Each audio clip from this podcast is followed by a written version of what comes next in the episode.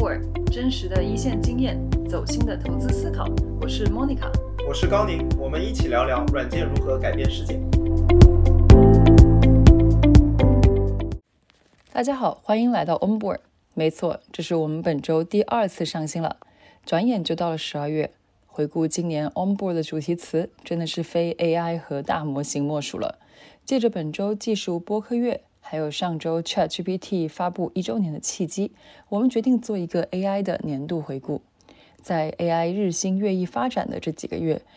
两位主播也有机会在美国待了一段时间，身临其境地感受了硅谷创新腹地的氛围。最近回到国内，正好邀请到两位一级和二级市场投资的朋友，他们都在中美两地穿梭，视角又各有不同。一位是在对冲基金深度跟踪美股市场的 Stella。另一位是之前做客过 Onboard 的 Open Door 数据科学负责人杜磊，这次他将以早期硅谷 VC 的身份返场。我们从红杉资本提出的生成式 AI 下半场的概念开始，回顾了这白驹过隙的一年，我们印象深刻的事件。探讨了宏观市场和经济的影响，又深入聊了许多 AI 行业创业者和投资人最关心的问题，比如什么是 AI 产品的核心竞争力，如何构建 GPT 之上的强壁垒，如何思考创业公司与现有巨头的竞争，还有哪些 B 端和 C 端创新机会等等。很多问题我们也没有答案，但是将阶段性的思考分享出来，抛砖引玉，希望对听众们有些启发。如果你也对 AI 创业的话题感兴趣，欢迎在公众号后台联系两位主播。希望我们未来能邀请到更多的朋友，不同的视角，不同的探索，相同的未来憧憬。未来不是推演出来的，而是前仆后继的创造者缔造出来的。这又是一次超长的闲聊，希望你 enjoy。欢迎两位老师呃来到我们的这个现场录制。开场还是呃照例，请两位嘉宾给大家做一个简单的自我介绍，然后呃相应的附上一个 fun fact，就是今年大家呃最喜欢的一个 AI 产品，除了 Chat GPT 之外。大家好，我是杜磊，又回到 On On Board 节目了，特别开心又能和大家在这聊一聊。呃，我现在在硅谷的一家呃早期 VC 叫 Thanks Venture 做投资工作，呃，我们主要投资的领域是 AI 和 Blockchain 的 Infrastructure Software Enterprise。嗯，今年刚才说到那个 Fun Fact，今年最喜爱的产品的话，就是自卖自夸，是我们投资的一个呃一个公司 AnyScale 啊，他们今年推出的 AnyScale Endpoints 产品，然后 Endpoints 可以帮助呃各种各样的企业和个人用户呃非常简单的把任何市面上的 Open Source 大模型用一种和呃 OpenAI 的 API fully compatible 方式部署出去，并且有非常好的呃性能。呃，成本方面的话，也会比呃其市面上其他方案便宜非常非常多，所以这是我看到一个今年非常让人 excited 的一个产品。啊，我也去了那个 Ray Summit，这个呃 Ray 的那次也也推出了那个 Ray Surf，对吧？做 Serving，感觉你刚才说那个 Endpoint 和 Serving 是现在几乎所有跟 ML 跟这个云这个 Cloud 相关的公司的这个标配，这昨天呃前两天那个 AWS 的 Reinvent 也是也是发布了一系列相关的这个产品，大家卷起来。对，这个赛道现在卷的一塌糊涂。哎，大家好，我叫 Stella，然后我在一个美元的 Hedge Fund 做投资，呃，过去十年都在那个科技行业，现在主要是看呃看 AI，然后硬科技、软科技、Internet Software，对。然后作为一个二级狗，我的那个 最喜爱的产品非常的 boring，就是 Cloud Two。嗯，因为我会用它做非常多的呃 earnings 的 tracking，然后它的那个 context window 比较大，所以会有很多呃 summary，还有呃 earnings 的对比，就做做的比我快，比我好。所以呃，对，感谢 AI 改变了我的生活。嗯，哎，你们你有试过一些国内的模型吗？国内不是也有一些模型有比较长的 context window？你有试过 Kimi 我也试过，就。就是 Kimi 用中文的话是明显好的，但是你如果是英文的话，是要用 Cloud Two 用 Chat GPT。然后 overall 我觉得呃 Chat GPT 的那个逻辑啊，还有就是呃翻译能力会更好一些，但 Cloud Two 在长文字的处理上面对比比呃 ChatGPT 做的好。我再多讲一下我们这一次呃讨论的一个一个来源。其实前几天正好是这个 ChatGPT 一周年。一周年。对，其实想想，大家肯定想说，天哪，才过了一年嘛，感觉已经发生了好好多 好多事情。然后最后最近正好呢，这个我们也回顾了一下，在在九月份的时候，呃，那个红杉发布了一篇我觉得挺有意思的一篇文章，说这个 Generative AI 进入了这个 Act Two，就是第二幕。就他对 Act Two 的这个定义，我觉得作为一个影子，也想听一听两位嘉宾的这个这个看法，就是给大家分享一下。他说，呃，他说这个 Act One 就是就是说，当这个新的技术刚刚到来的时候，就好像我们拿到了一个新的锤子一样，就是这个基础大模型。然后呢，所以当时我们就看到很多很新的，但是其实很轻量级的一些应用。第二第二幕就是这个 Act Two 呢，大家就会发现，哎，我们看到很多的这一些呃应用，其实它只是把这个 Foundation Model 基础的这个大语言模型作为一个完整的解决方案中的呃一部分。而这整个方案它可能包含了更复杂的这个交互，包括更复杂的这个这个工作流呃工作流，然后也有很多时候也是也是多模态的，所以这个他们认为说是这个第二幕的一个一个特点啊，所以我我就比较好奇这个这个呃转变是否跟两位跟两位嘉宾你们自己在这个呃这段时间的观察是否是啊是否是一致的？我也同意，不同意啊？我觉得我同意的地方在于说。呃，Sequoia 的这个 framework，我们发现了一个新的锤子，然后这个锤子的话，呃，带来了很多这个新的机会。然后在 Act One 之后呢，到了 Act Two，这个机会会被整合到很多其他的更完整的工具里去。嗯，是一个很好的 关于一个新技术出来，一个就是 groundbreaking 的新技术出来，然后怎么这个被行业 adopt 这样的一个过程。那我不是特别同意的话，是说我更多的把。就是围绕着 foundation model 就大模型的机会看成一个平台级别的机会。那对于平台级别的机会来说的话，可能不见得完全适用这种说一个具体技术的 adoption 的 curve 来看这件事情。那我经常最近想的一件事情就是说，那像这种 paradigm shift 级别的机会，在过去发生了几次？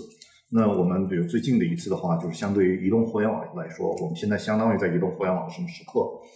我的感觉是说。我们来到了移动互联网的二零零八年年中，就是 Cydia 刚刚发布，苹果已经推出了 iPhone，然后 Cydia 出来，大家开始在上面做各种小工具。嗯。但是苹果自己还没有发布 Apple Store。对。然后真正的这个移动互联网的时代还没有开始，就有很多 excitement，然后大幕开启了，但是真正的 killer app 还没有出来，所以这是我个人对这个这个时间的判断。我不知道就大家是怎么想的。嗯嗯。哎，这个正好我前两天听到，也是跟一个朋友聊天的时候，听到了一个挺有意思的观点。因为其实我们一直在拿这个来跟呃移动互联网来比。然后呢，然后他的一个观点挺有意思。他们他们基金也投了，也投就是在移动互联网时代，其实投了很多很不错的这个这个公司。然后他说，他们内部讨论觉得说不应该跟移动互联网比，因为觉得 AI 并没有创造新的连接。他说他们觉得这个更像是移动互联网之前的那个时代，就是。对，就是他是在微软还有这个 Apple 出来的那个时代。他说那个时代，他说那个是个计算的呃时代。他说那个，那我问他，我说那那个时代的的特点是什么？啊，他说那你看移动互联网一开始的时候出出现的是一堆这个这个看上去很傻逼的这个这个应用，或者说很简单的这个应用，对吧？所以我说这个跟好像跟我们现在看到的很像，所以为什么我们会做对比？然后他就说，那其实应该如果说对比到计算的那个那个时代的话，那其实你拿当时这个 Windows。拿这个 iPhone 来去对比的话，他们觉得其实就应该是最终还是产品力去取胜，你应该是一个非常更更完整、更厚的一一个一个产品。当然，这个肯定不是他们最完整的逻辑，只是我们是否应该拿来跟移动互联网比？我觉得这个事情是挺有意思的。也有人把这个比作是跟工业革命来对比的，因为觉得是个生产力的迭代嘛，它的整个生产要素就从以前的蒸汽到电，到可能现在我们有一个。有一个机器人儿，它可以帮你实现很多白领基础的工作，它是一个生产要素的一个变化。嗯，对，就就我觉得好像不同的维度都可以去想说，我现在是在这个革命这个变化的什么时间段，但是好像大家 overall 都觉得还在非常非常早期的一个状态。那这个判断它是哪？它到底是移动互联网还是工业革命还是那个计算？这个会如何影响我们对于现在应该？表现是啊，投什么样的公司，或者开始做什么样的公司。对，我也好奇，比如说从呃早期投资的角度来说，那比如说杜老师，您会怎么去推演？你看二级市场的公司的时候，那呃对映射的公司，呃仅限在就是在这些科技公司里面，还是说就要往更传统一些的公司去看了？因为你提供的是更多的就所谓的生产力上的一些变革嘛。我多加一句，就是说为什么我也觉得似乎我在想到底是不是真的像移动互联网的原因是我我觉得说移动互联网的时候，它出现了新的载体，就新的平台。比如就是手机嘛，那在新的平台上，以前从来没有人在那个平台上做过任何形式的这个 distribution，就是没有人在上面有已有的客户，也没有人有所谓的 best practice。但是相比起现在，AI 是一个工具，我那我的产品最后的形态是怎么样，其实没有变。但我是一个移动 app 还是一个 PC 上的一个一一个软件，这个没有变。所以让我觉得这这个跟移动互联网相比，你面对的这个现有巨头的这个这个这个压力其实是更大更大的。所以我会有这个感觉。所以为什么我我会好奇它是否它应该跟什么时代去做对比？对的，我我觉得非常 make sense。呃，回到刚才那个话题，就是说我们怎么看待这个问题？像我们 Sankers 的话，我们更多的是一个就是 infrastructure fund，所以说我们也确实就就是非常会关注说计算本身。所以我们投资的话，一个其中一个主题就是说我们会投非常嗯 fund fund fundamental 的这种计算平台。就是比如说 AnySkill 在我们决定投资的时候还没有这个 AI 的这些事情，嗯 AnySkill 在我们决定投进去的时候，他们是一个呃做大规模并行计算的平台。我们知道说 OpenAI 在用它来训练一个什么什么模型，呃，然后包括我们投的其他的就是关于围绕着数据啊，围绕着这个 AI 领域的这些投资的话，也是围绕着这种 foundational 的生产力的方向来看的。所以我们也觉得说，在现在的这个这个时间段。呃，很多围绕着 usability、dev tooling 很多这些这些方面的工具的话，卷的厉害，然后并且也没有一个特别明朗的说一个 winning strategy 在那儿。所以说，我们目前起码在我们投资策略里面的话，我们会更关注计算和存储本身。就移动互联网并没有带起来新的，会有吗？有带起来新的这种 infrastructure。你可以说所有的 cloud computing 也是移动互联互联网带起来，就是没有，所以我会把这个两个当成一个巨大的同一个 paradigm shift。嗯有了移动互联网，才开始有了云计算。嗯 That's my framework，就是那所有的像亚马逊啊等等这些东西的话，也都是根植于说大家手里都有一个非常好用的终端，但是这个终端本身的算力不够，嗯那于是云计算开始找到了这个最好的场景。哎，其实，在你看过来的话，就是说有了那呃，现在也预计的未来会有更多的 AI 的应用或者原生的应用，就会带动着现在底层的更多的这些 infrastructure 会起来。所以的话，现在你们的策略或者想法还是继续围绕着在提供底层计算力这一块上，继续还会去做更多的布局吗？对我们，我们觉得说计算的这个能力的提升会在接下来很长一段时间都会是一个非常重要的主题。嗯那我们就是我们也看到大家说新的这个围绕着 AI 的各种摩尔定律，比如说每半年 context window 会翻一倍，嗯然后这个每多长多长时间的话，这个呃成本会降低多少？每隔多长时间训练模型的 flops 会增加多少倍？嗯那围绕着这个为核心的话，关于计算方面，关于这个各种并行计算的这种软件的、硬件的呃生态的推进，都还会继续继续发生。嗯，哎，在这种我我好奇问，在这种新的变革里面，你会看到通常是软件硬件会分开来，还是说可能在这个阶段它会以更耦合的方式开始？比如说 NVIDIA 对吧，它能够起来，其实不只是一个硬件，而且还有它的这个软件，包括我看那个 SambaNova，其实他们也是做的比较一体的这种、对。这种方式。嗯，这个很难讲。我也看到有一些呃，比如说 mod mod modular modular right，、嗯就是也有 modular 这样的公司会在这种 compiler 这一层做很多工作。然后，当然他们现在可能主打的是 Mojo 这样的这种 Python compatible 啊、programming language，但是他们更多的是在做 compiling。那在这个硬件层本身和在硬件层紧紧挨着硬件层的这一层计算方面的话，我们觉得都会有很多新的机会出来。嗯那这个当然就是以我们这个 VC 的尺寸来说的话，我们很难投这种 hardcore hardware，因为周期和需要的这个呃资源都非常非常大，所以我们更多关注说，比如说像 modular、像 Niscale 这个层面的公司。Stella 就刚才就是说，就是它到底是一个工业革命还是移动互联网时代？这个如何影响你们作为二级市场的这个投资决策？对，就就是刚刚我觉得说的更多的都是那个计算层面嘛，然后你一定是越来越多的数据，越来越多的计算，然后配合它有软件的硬件的生态。然后在应用层面，为什么我觉得它有点像工业革命呢？因为我们去看它的时候，我们是把它跟各种各样的工种结合在一起，看它有什么样的应用。呃，我记得当时就出了很多报告，讲说 AI 会替代多少人的工作，还有工作的小时时间数。然后你发现里边替代的包括 lawyer、什么医生助理、什么助教这些东西，其实很多都是传统企业，然后很多客服什么的。如果我只在一个互联网的一个 landscape 里边去看的话，我是看不到这些人的。但是如果我我我们现在在做的事情就是把各个工种他们的呃时薪列出来，然后他们现在有没有一个什么 AI 加加 lawyer 什么各种各样的产品，然后列出来，然后来看说这里边有哪些产品，他们至少在成本 cost 上面是非常 make sense，然后尤其在美国，他们本来也缺少人力的状态下，然后在里边我们就发现了很多就是。其实是偏传统企业的公司，就是它有可能就抓到这个 AI 的东西，然后节省了很多的 cost 啊，它也有可能以前做了一些客服的事情，如果他们 AI 结合的不好的话，它有可能这个 business 以后就被替代掉了。所以我觉得要跳出 Internet 来看的话，嗯，对，就是呃，它的那个渗透应用会更清楚一点。这个其实就让我想到最近就是我的一个感受，就是现在有很多这些。呃，公司看到了就是 AI 对于这个生产力的提升，所以他们做很多事情，其实包括 Harvey 啊，这个 Harvey 投资人应该听不到我这个这这个播客，就是我像他们是去试，他们的确是去试图改变一个传统的行业，但是我会觉得说，如果说这个传统的行业它你这个 AI 本质就是它最核心的那个 workflow 的话，我会觉得你试图去改变它，可能不如你自己做一个替代它的。一个一一个公司，因为这个它就不只是个工具的一个改变，这可能你重新在整个呃组织的设计上都会对都会是有大的变化的。就于你的理解是说，如果 Harvey 只是一个工具，还不如他自己就开一个 AI native 的律所，其实反倒是一个我觉得也许是是创业公司的机会。对，我觉得也许是创业公司的这个机会，这个可能跟。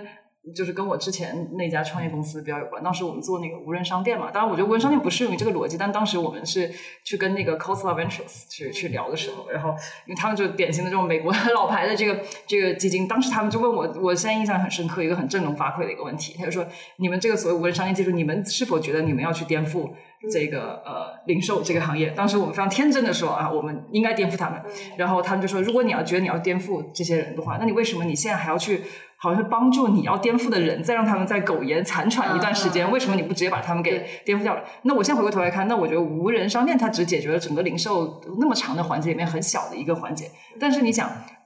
那个，比如说 AI 在律师这种服务行业里边，就知识工作行业里，其实它是几乎是百分之个律师百分之八十的这个这个环节。当你假设 AI 可以去做大部分的工作的时候，我觉得这个时候说不定会有一个全新的律师、全新的这个审计师这种。当然了，在后面也有说啊，我可能找律师，我还有他的这个 reputation，对吧？还有很多这个在里边。但是这个当然是可以再去讨论。但是我会觉得说，也许这个时候我们在思考这个问题可以。就会 更加的这个这个 bold 对 aggressive 一点。对，所以啊就是说，之前我记得年年中的时候，有美国一家上市公司叫 Chat 嘛，就是他做教育的那家公司。嗯。然后他有一天，我记得他发了一个文章或者公告，是说，就是因为有了这个 Chat GPT，很多的他的那个用户其实就去问 Chat GPT 很多问题了。Chat 那家公司做的应该是这种课本的这种这个呃共享，以及就是学生去上面去找题库，就是类似这种的。所以他就说他的这个需求就大幅。度的下滑，他整个股价我我记得应该是跌了相当多。我也想请教一下 Stella，就是说，那是不是会回应你刚才问题？是说，就是如果再来看 AI 现在影响的时候的话，那就得跳出所谓的这个只看一些互联网公司或科技公司，会看到更大的一个领域，就是是有一些比较结构性的一些变化吗？对，因为很多传统公司我们可能以前也不是特别了解，所以但 overall 我们还是就是按。工种，然后呃，并且其实这个 ramp up 的时间也比想的要慢很多。就是呃，我觉得像 Chat 这样是影响非常快、很直接的。然后它就有点类似于那个 Chat GPT 对于那个那个 Jasper，对对对 Jasper 一样的影响，因为他们的那个产品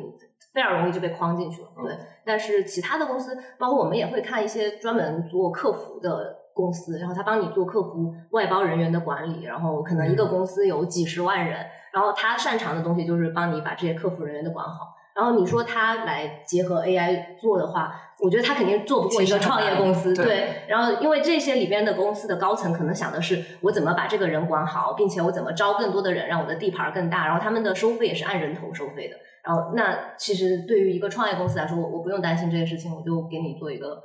简单的客服机器人就可以了。就是就我整个 pricing 的方式，因为我价值完全不一样对这个方式是完全不一样。对以前我擅长的也不一样对，你想我帮律师叫又回到哈维，就我帮律师省时间，那我少赚钱了呀，因为律师对是小时收费的就他这个动力永远是有这个冲突的。那如果说我假设 AI 就是我的核心这个市场一体问方的话，那可能我就整个定价模式都会都会变。其实回到我我们刚才讲对于那个 second act 的这个这个定义啊，其实本来我问杜磊是因为我我他当我当时看到这个定义的时候，我我第一个想到其实是你你投的一家公司 Writer。嗯。对，我记得你也写过一篇文章介绍过，就是 Jasper，我们当时都、大家都觉得说，哇，你看收入好像一下子涨到了这个大几千万美金，然后好像瞬间就被 ChatGPT 颠覆了，对，对被对颠覆了。然后，然后，然后对，我觉得你说那家 Writer 的公司，反而他用了一种看上去不那么 AI native 没那么轻量的方式，但我看他前段时间也融了一个亿美金，而且收入好像涨得很快，我就可以跟大家分享一下那家公司。嗯，Writer 其实是一个挺典型的，我觉得特别有代表性的 AI 加公司。嗯呃，他们提供的服务可能在在国内大家呃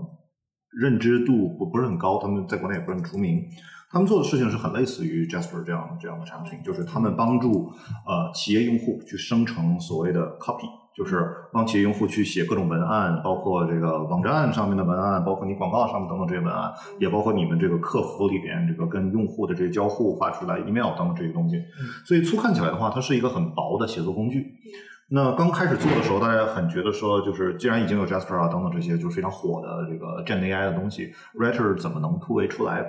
那结果你现在看到的话，就是 Jasper 这个股价估值腰斩，然后大规模裁员，但是 Writer 增长会非常非常的好。然后特别鲜明的对比就是之前我去在旧金山，就是有一个有一个大会是 Venture Beats 开的，然后这在这里面有很多企业 sponsor。当时看到场景就是 Writer 和 Jasper 两个公司的那个 booth，就是那个展台，是在就是脸对脸的放在一起，然后然后呃 Writer 前面的话人头攒动，然后销售人员都特别特别 excited，士气非常高昂。隔壁 Jasper 的话，所有人都在刷手机，因为当天上午都是 Jasper 裁员。就是很多、很多在现场人可能直接我要不要了，就非常非非常他们可以凄凉。去对面。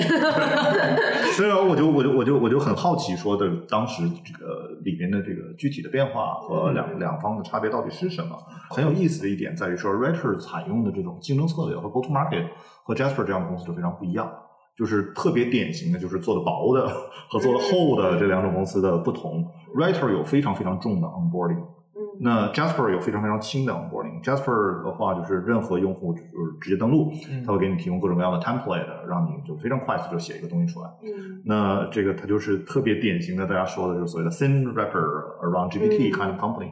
那很多用户用起来就发现说上手很容易。那用了一段时间之后，当因为这些用户掌握了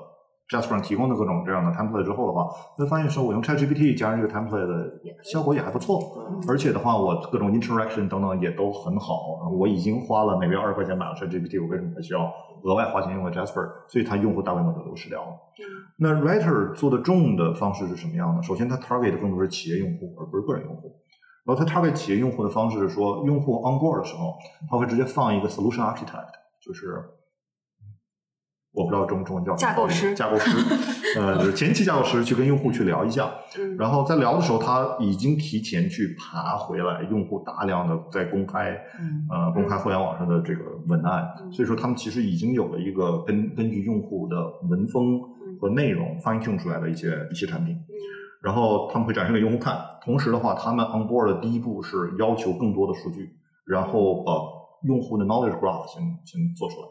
我知道国内之前围绕 knowledge graph 是不是要死了，这个有很多话题。但是起码在 Writer 这个例子来说的话，对他们来说，建立这个用户的 knowledge graph 是他们 onboarding 很重要的一环。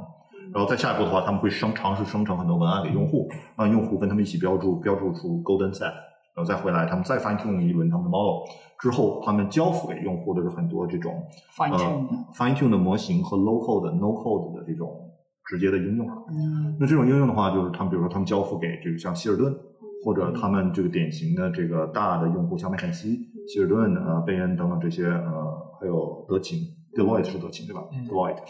就是希尔顿就可以很 true enterprise，to enterprise，、他们就可以很容易的就让希尔顿可以说，好吧，我要生成两个不一样的网站文案。嗯。那马上的 holiday season 这个最重要的这种购物季，那我给非常有钱的大企业的主管发嗯。放一个什么样的页面，嗯。给一个要回家的大学生放什么样的页面。然后像 Writer 这样的工具就可以完全的按照这个用户之前的文风各种要求把这个事做出来。嗯那他们这种很厚的 onboarding 带来的优势就是说，在他们进入到这个用户的这个呃进入到这个用户的工作流以后，他们极难被替代，因为其他的下一个下一个过来要跟他们竞争的厂商需要把这个很重的 onboarding 过程全都做一遍，否则的话，你很难用一个说像很多说 ChatGPT 发布了一个新版本或者性能有提升，嗯那于是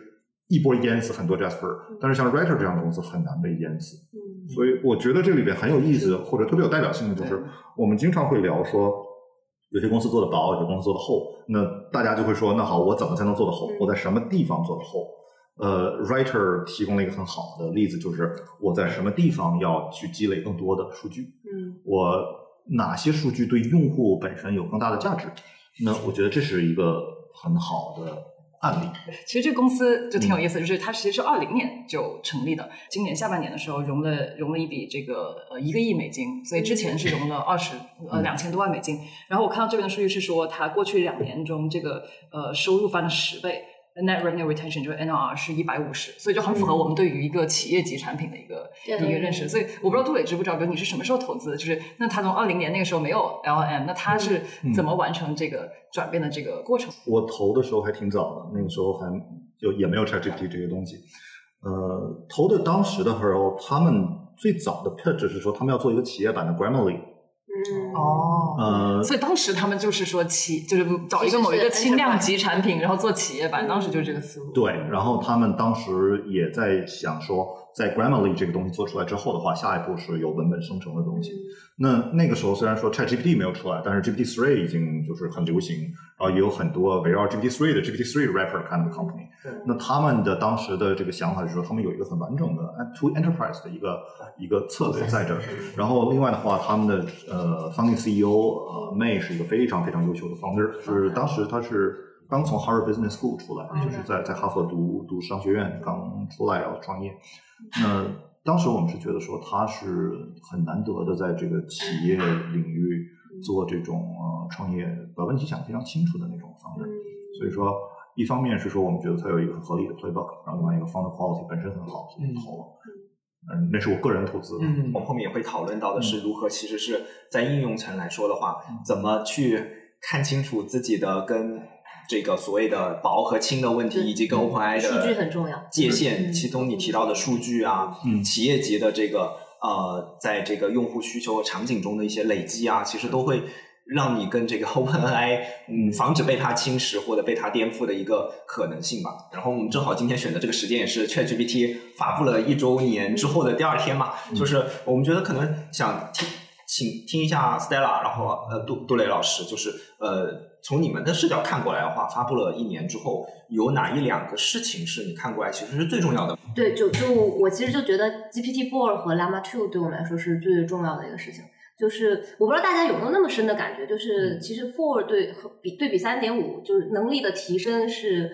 远比之前预期的要高非常非常多的。然后呃，包括现在就那个时候 Agent 才火起来嘛，就大家才有概念说啊、原来他有了这个可能可以做 Agent 这样的能力，然后在逻辑上的能力，还有在 coding 上面的能力，我觉得呃。GPT 三点五的时候，你觉得他只是一个跟你聊天儿的一个人，但是到四的时候，你觉得他是一个挺 qualified 的一个 intern，就是他可以，你可以让他来做很多事情。这个是呃三点五完全达不到的。然后也是因为他是一个 qualified 的 intern 或者是一个大学毕业生，所以才有了 AI 加各种各样生产力的一些东西。如果以前只是三点五的话，它可能更多的就是只停留在了语言啊，或者是语言类的相关的场景里边吧。所以我觉得这个是。就就很简单的一个答案，但是反正我我自己看下来，呃，包括创业公司也好，包括对于大厂的影响也好，其实 GPT Four 的都是呃很关键的。然后 Llama Two 就就很简单了，就是给所有的其他公司一条活路，就是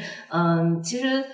对于，因为我看的企业都是大公司更多，就对于 enterprise 来讲，他们不需要那么大的模型，然后他们需要一个开源的、可控的呃代码在我自己手里的一个东西。然后呃，Llama 2出来之后，大家发现这个这个事情我我可以做了，我可以基于 Llama 2的架构改一改，做一个挺好的应用场景。嗯，这个是在 Llama 2之前，我觉得是他们完全觉得自己 AI 这个事情我是难完全做不了的。哎，那我好奇，就是因为我们聊这个很多从这个创业啊、创业公司这种角度考虑，那这些技术的而且很新的技术革新，怎么影响你们在二级的决策？决策？我觉得到四的时候，我们觉得它是个生产力了，它会是一个很大的 TAM 的一个生意。然后那时候我们就开始，就是刚刚说的那些梳理在哪些场景会有潜力的一个东西，我们把它定从定义成一个移动互联网的变化，变成了一个生产力的变化。然后这个是。可能一个五到十年周期的一个事情，我们要花更大的 effort 去做这个事情。然后，当然这里边产业链很多啦，我觉得各种各样的机会都有。对，然后 Llama Two 当时很简单，就是觉得那个呃公有云肯定是受益的啊，就是大家肯就是更多的 enterprise 会基于 Llama Two 来做这个 training，然后而不是嗯，如果你只是 OpenAI 的话，可能大家就是 Azure 给那个。呃，OpenAI 供整个整个 infra，那跟跟 AWS 没有什么关系。然后，但是如果你有一个开源的模型的话，其实 AWS 在里面的那个 setup 就会更好一些。对，就对，就就是一些呃，就 time 有多大和这个结构怎么去分的一些一些影响。哦，所以其实一个是 GPT 四让你们去看了更多的有些实质性的行业有更大的增量和市场空间了。对，Llama Two 的话，其实回到你们的决策上来说，是让首先最受益的还是公有云，而且是让更多的公有云。对，不仅仅是这个 Azure 微软的 Azure 来受益，跟我想完全一样，完全同意。呃，对我我我再补充一点，我这边的想法就是说，GPT 四在确实是它的有非常好很多的 reasoning 的能力，然后呃拓宽了我们对整个这个事情的想象空间和和 upper bound。然后 Llama Two 的话，就是谢天谢地有 Llama Two 这样，但当然也不止 Llama Two 啊，有 Mistral 等等类似的这个模型，就是这一类的模型。呃，给了这个 VC 生态很 很很留了条活路，留了条活路。对对，说的比我直白。就我想说，就是也是给了我们 VC 生态一条活路。那可以对于这个生态可能不是那么了解同学，你可以举几个例子，比如说，呃，有就是多了哪一些活路，哪些东西原来不能投，现在可以了，哪些原来可以投的，因为 GPT Four 又不能投了。嗯，我我觉得可以这么解释，就是说，对于 VC 来说，尤其是早期 VC 来说，希望看到的是一个。蓬勃发展的、碎片化的，有很多很多机会，有很多很多呃 player 在这个里边，创业空间很多的市场。嗯，那如果我们假设没有 Llama 2和其他类似的开源大模型的话，GPT 四一家独大，而且只有 GPT 四，所有人都都在围绕着这个 OpenAI 的 API 来做来做公司的话，那这个市场的多样性会小非常多，这个市场能提供的可能的赛道会少非常多。那我们如果想象一个没有 Llama 2和开源大模型的世界的话，那现在剩下的创业公司就会非常少了，大家会被挤在各种应用啊有关的这个赛道里边。那这里边除了说创业的机会和赛道少之外呢，生态里创造总的价值会被这个会几乎完全被大厂捕捉捕捉掉。像 OpenAI 这样的大厂会有非常强的这个议价权，然后就会直接吸引走所有在这里面创造出来新的利润。那对于这个 VC 生态来说的话，这个是很很糟糕的一个。所以其实这样的话，Writer 这样的公司可能就不会存在，因为你没有，就是你完全依赖你到底能够做多大程度上的这个 fine tune，完全取决于 OpenAI。对，就会变成一个非常凄凉的，所有人都在为 OpenAI 打工的状态。所以 Writer 他们是用的 Llama 2，就他们开源。Writer 有自己，Writer 有自己的大模型。对，嗯，因为这就是就像 Stella 说，它的效果会更好。然后我觉得是给 VC 或者初创公司有一个好的现象是在于，就是为就是你可以用 GPT 四来收钱就是很多现在看到工具，就是说我用有一个普通的版本，但是你要更好的效果或呃用 GPT 四的话，你要付额外的钱嘛。嗯。然后这一点，因为它真是有实质性的效果的改善，所以这个我是愿意付这个钱的，或者是说它。这个角度，GPT 四也为一些初创公司带来了就是天然的一个增收吧，因为你总可以就是在这个过程中也有中间的一些差价和这个啊成本上的优势来获得更高的利润嘛。所以这个是我看过来，而且作为用户我也是心甘情愿付钱的，所以我觉得这是一个对我来说，就对初创生态也是一个好事情。哪怕你是个 rapper，但是因为有了更好的效果，其实你你你有了对你你你你能够正大光明的向用户付费。嗯。我觉得其实这这里边除了大家讲很大的这方面，我想其实有有有两个小点，其实我觉得对于大家的心态上来说，因为我觉得这个这个行业里面这个。AI 这年变化变化那么大，大家通常最难的就是说你不知道很多事情的边界在哪儿。我觉得一个是 OpenAI，就是它经历过几次很大的这个降价嘛，每次降价幅度都百分百分之七十九十这样的。我觉得这个是给了一个，我觉得这个不管他到底是这个亏本赚吆喝还是怎么样，那我就给了整个行业，对我觉得肯定不是对吧？就是我就给大家一个很大的一个信心，就是说即使对吧，我现在的一些应用场景可能我觉得这个经济上有点困难，但是我现在可以相信它有一个很快的这个这个交易速率，让让。很多让很多 business 我对我我可以敢于去做很多这个 growth 上的一个投入。一度让大一度大家还觉得那个成本是这个商业模式是不是 work 的一个很大的问题。然后我觉得到下半年或者靠近年底的时候，这这个问题已经完全不存在了。对，而且另外一个就是那个 M O E 的这个架构，就虽然说那个那从来没有得到 OpenAI 的任何的这个这个这个肯定嘛，但是我觉得行业里边假设啊，就我们认为它这个是真的，我觉得其实也给了，就跟刚刚 Second Act 呢也有点像，就大家开始知道说 OK，那我就不用去太过于抱有这个太高期望，说一个模一个很强大的 model 就是。对啊，一头一眼走到黑。对我可以在我自己在设计我的 solution 的时候，其实可以叠加更多的这个模型。其实我们现在看到实际也是，就是你真的要实际落地下来，其实就不是一个模型的事情，是一个综合方案事情。就我觉得这两个，其实我觉得 OpenAI 走在前面，它不只是一个技术上的一个指路，在很多趋势上，其实也很影响大家的一个投资的一个，不是我们投的创业者自己去方向。不从另外一个角度去去说，就跟很多创业者投资人，大家肯定会不可避免的聊到整个经济，这个经济大大的经济。环境似乎在这个局部 AI 的这个热潮中，又给大家一些非常混合、非常 mix 的一些信号啊。比如说，大家觉得说，是不是其实整体经济还在放缓？我们以后这个其实投资人呃还是非常的保守的。那这个二级它的这个反弹，对吧？是一个是是一个短暂的，还是说一个这个会接下来还会受这高利率的影响？最近呃，最近的这个大环境有如何影响你们的一些投资？就是。就其实今年美国经济挺好的，就是表现出了极强极强的韧性。就是年初很多，包括首先今年看宏观的人都亏了很多钱。就是他年初的时候，大家的判断是美国经济衰退，然后中国可能反而是这个投资的机会。很多宏观的都是这么判断的。然后但。最后发现纳斯达克涨了三十个点，然后这些大的企业涨了四五十个点，翻倍的也非常多。对，然后发现 GDP 也很好，美国的 GDP 也很好，各种经济数据也很热，嗯，然后 CPI 也控制下来了。所以，嗯，现在现现在反而已经过了说那么难的时候了。就往明年看，因为你通胀也控制下来了，你总有一天，现在基本上已经不呃不再加息了，然后你总有一个时间开始降息。可能是在一季度、二季度，可能是在下半年，但是这个 trend 已经是比较明确的。还好今年有 AI，就是就其实每一次大的技术变化都是在年份不太，就是零八年的时候，极大的促进了公有云的 呃，哎是零啊，对对对，公有云的进展什么的。所以我觉得就是嗯，对，好像最差的时间已经过去了。有哪些行业可能它估值的反弹会比较高？那肯定是就是软件啊，科技类的是反弹更高的，因为他们是对于利率更敏感的。就一旦包括比特币，就是对，一旦利率开始下行，他们是弹性最高的。然后，呃，我对我觉得其实挺多 software，包括包括 infra，包括 application 层的都都挺好。那你觉得就是因为其实真正 AI。能够实际的给这些大企业、上市公司能够带来的这个收入，肯定相对于一个 startup 来说，肯定是相对滞后的嘛。就是你看到的这些整体估值的这个回升，有多少是整体实际收入的这个增长带来的？有多少是这个情市场情绪带来的这个回升？对，就是其实那个其实二级市场真的 real AI company，我觉得可能就只有三个吧，就是英伟达，然后 Microsoft，然后 Adobe。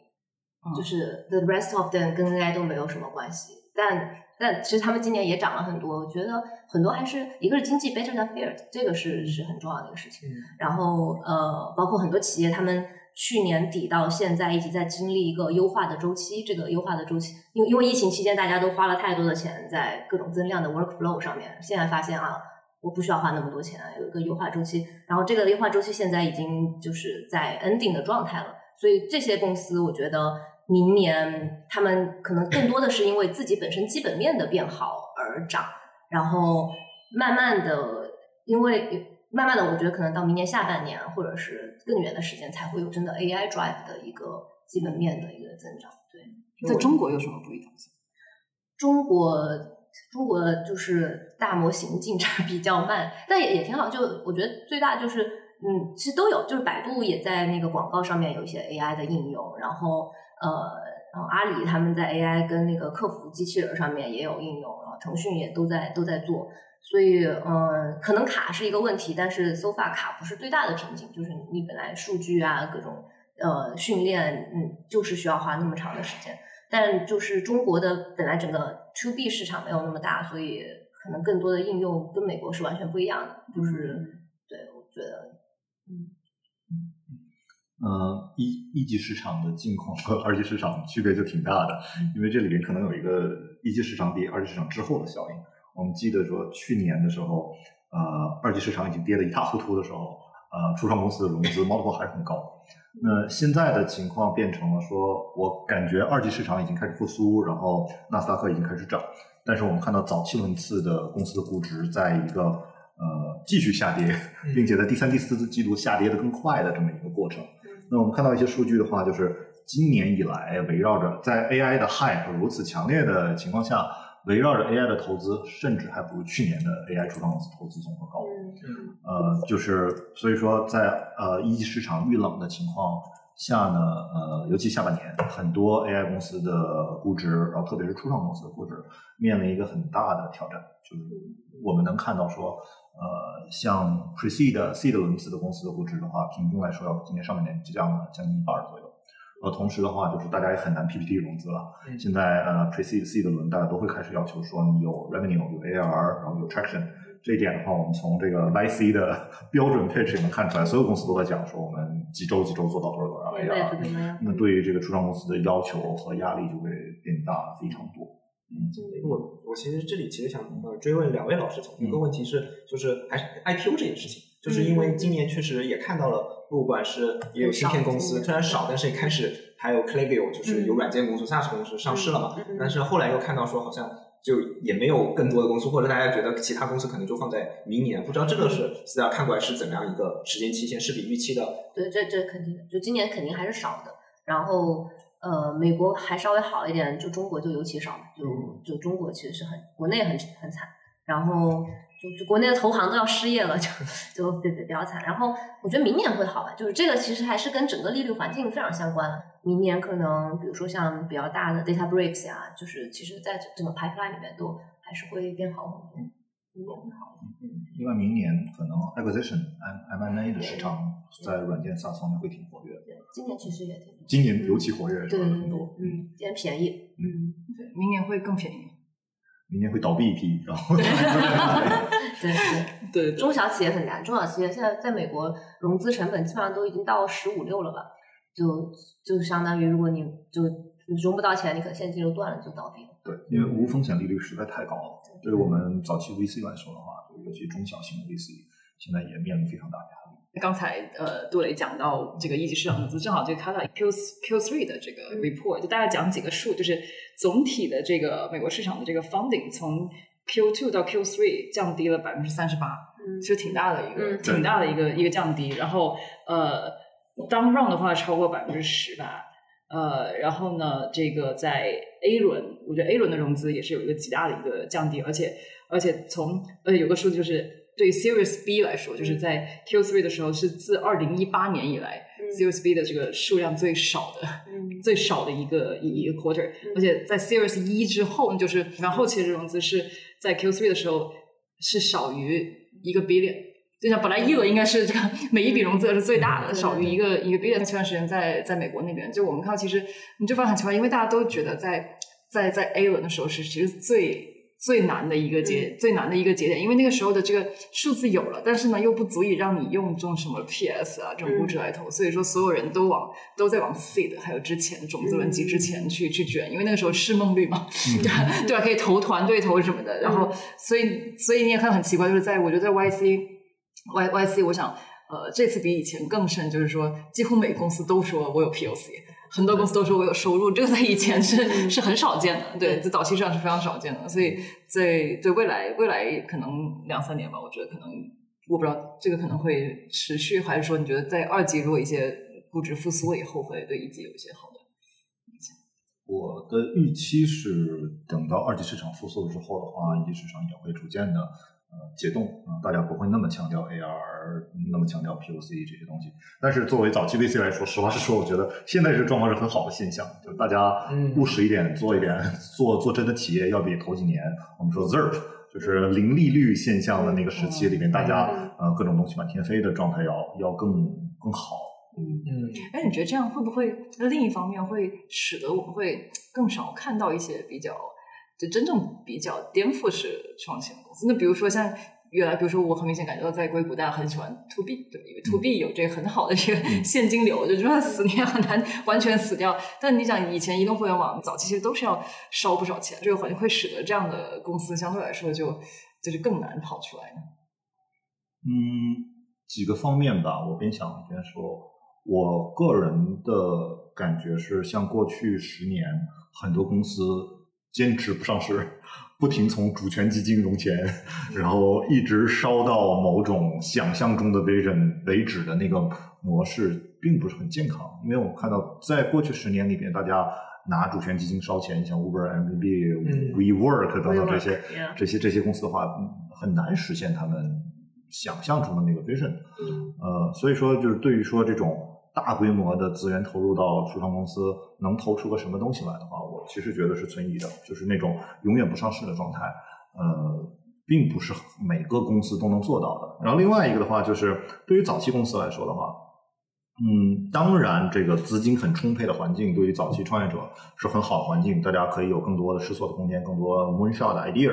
但是极早期轮次，如果每个人都能融到很多钱的话，也并不一定就能催生出更多的 moonshot，反而会催生出很多这种呃 talent 的稀释。我们看到过去就是从一九年到二二年之间，一个挺糟糕、挺挑战性的问题，就是说，在以旧金山的情况来讲，所有适合去做 founding engineer、去做 founding team 的人才，都在自己搞一个公司。嗯，但是很多适合做 founding engineer 的人，并不一定适合当个 CTO、CEO CEO，嗯所以说就是过于容易的融资环境，就会导致说整个整个生态被稀释的特别特别厉害。嗯那值得获得更多资源去投入去增长的公司，反而在那个时期里边很难。就你会发现说，founder 去去非常 struggle，去嗯去招招人呐、去去融钱啊，都融钱可能容易，嗯但是说做所有其他事情都会困难很多。嗯那现在这样的环境里，反而会会有更好的这种人才的呃集中度。那这样的话，反而可能就更容易做出来更好的事情。我们看到说，现在的这个投资，呃，早期轮次投资也有挺明显的这个趋势，就是说。是一个两头的状况。啊！我看到 Stella 在我们这个 note 里写了两头的情况，就是很优秀的，就是大的 C 的 C 的融资，十个 million、二十个 million、上百的投资、上百 million 的估值仍然在发生。嗯，就很优秀的创业者仍然可以拿到非常高的估值，然后但但是中间这段很少，对。就是三十个 million 到五十个 million 估值的公司，呃，C 轮非常非常少了，然后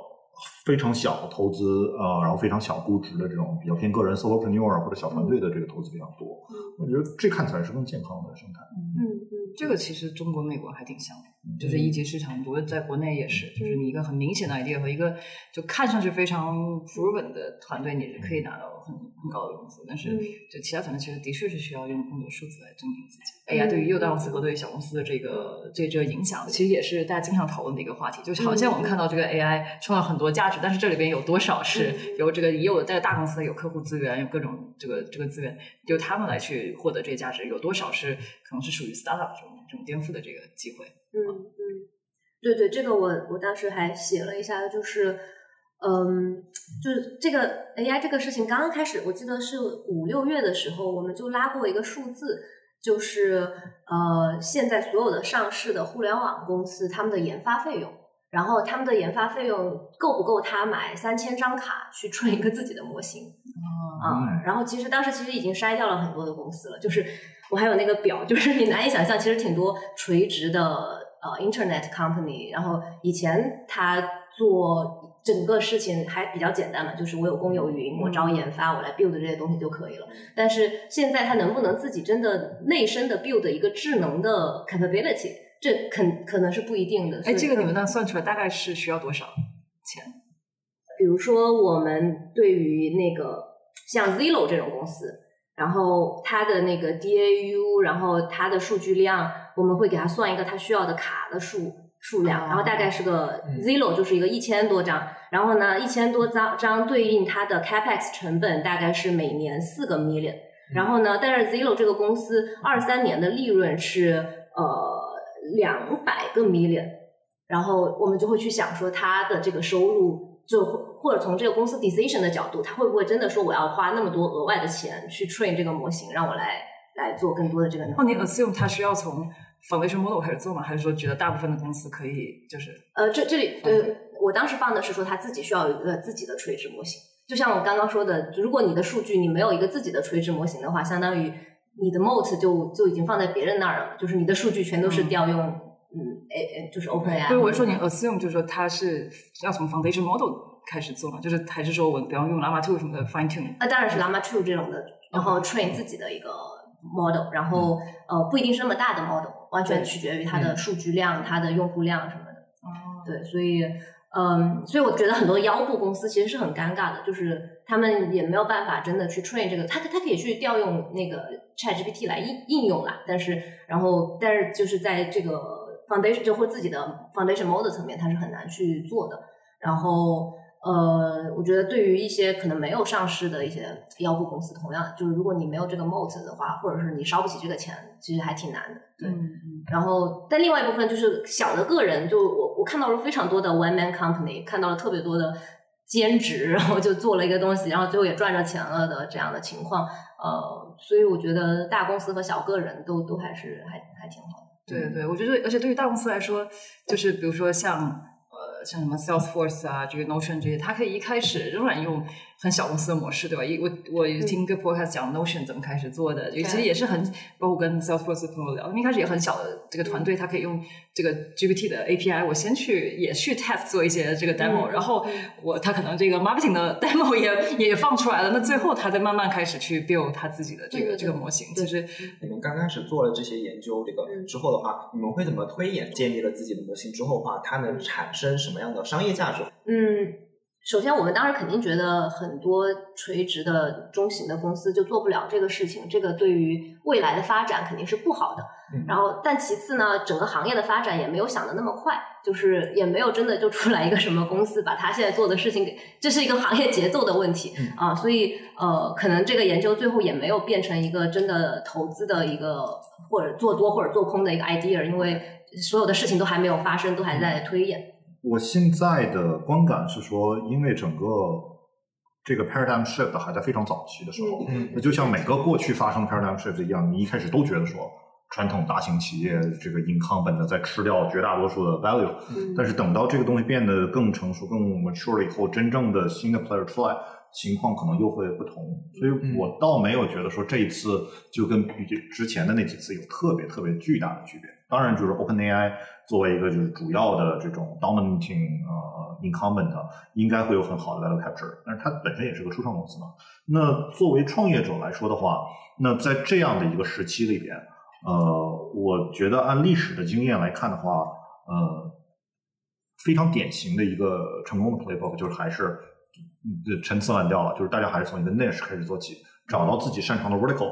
就我们刚才讲了 writer 的这个例子，嗯那他们一开始是从一个面向企业的 Grammarly 开始做，然后做成了面向企业的 Gen AI，并且很成功。那接下来他们在做面向企业的这个新的大模型。他们不是说我们一开始就融一大笔钱，然后就先做一个大模型，跟巨头这个头对头的硬刚。嗯那在这个之后又会出现什么样的未来的想象空间，其实很难讲的。嗯那我的一个猜想，一个未来的可能是，现在这些做在做各种 niche 的公司，围绕着这个现在的这个 niche 里面见到的各种具体的场景，他们在这里面发展出来的 know how 可能会是一个呃一个新的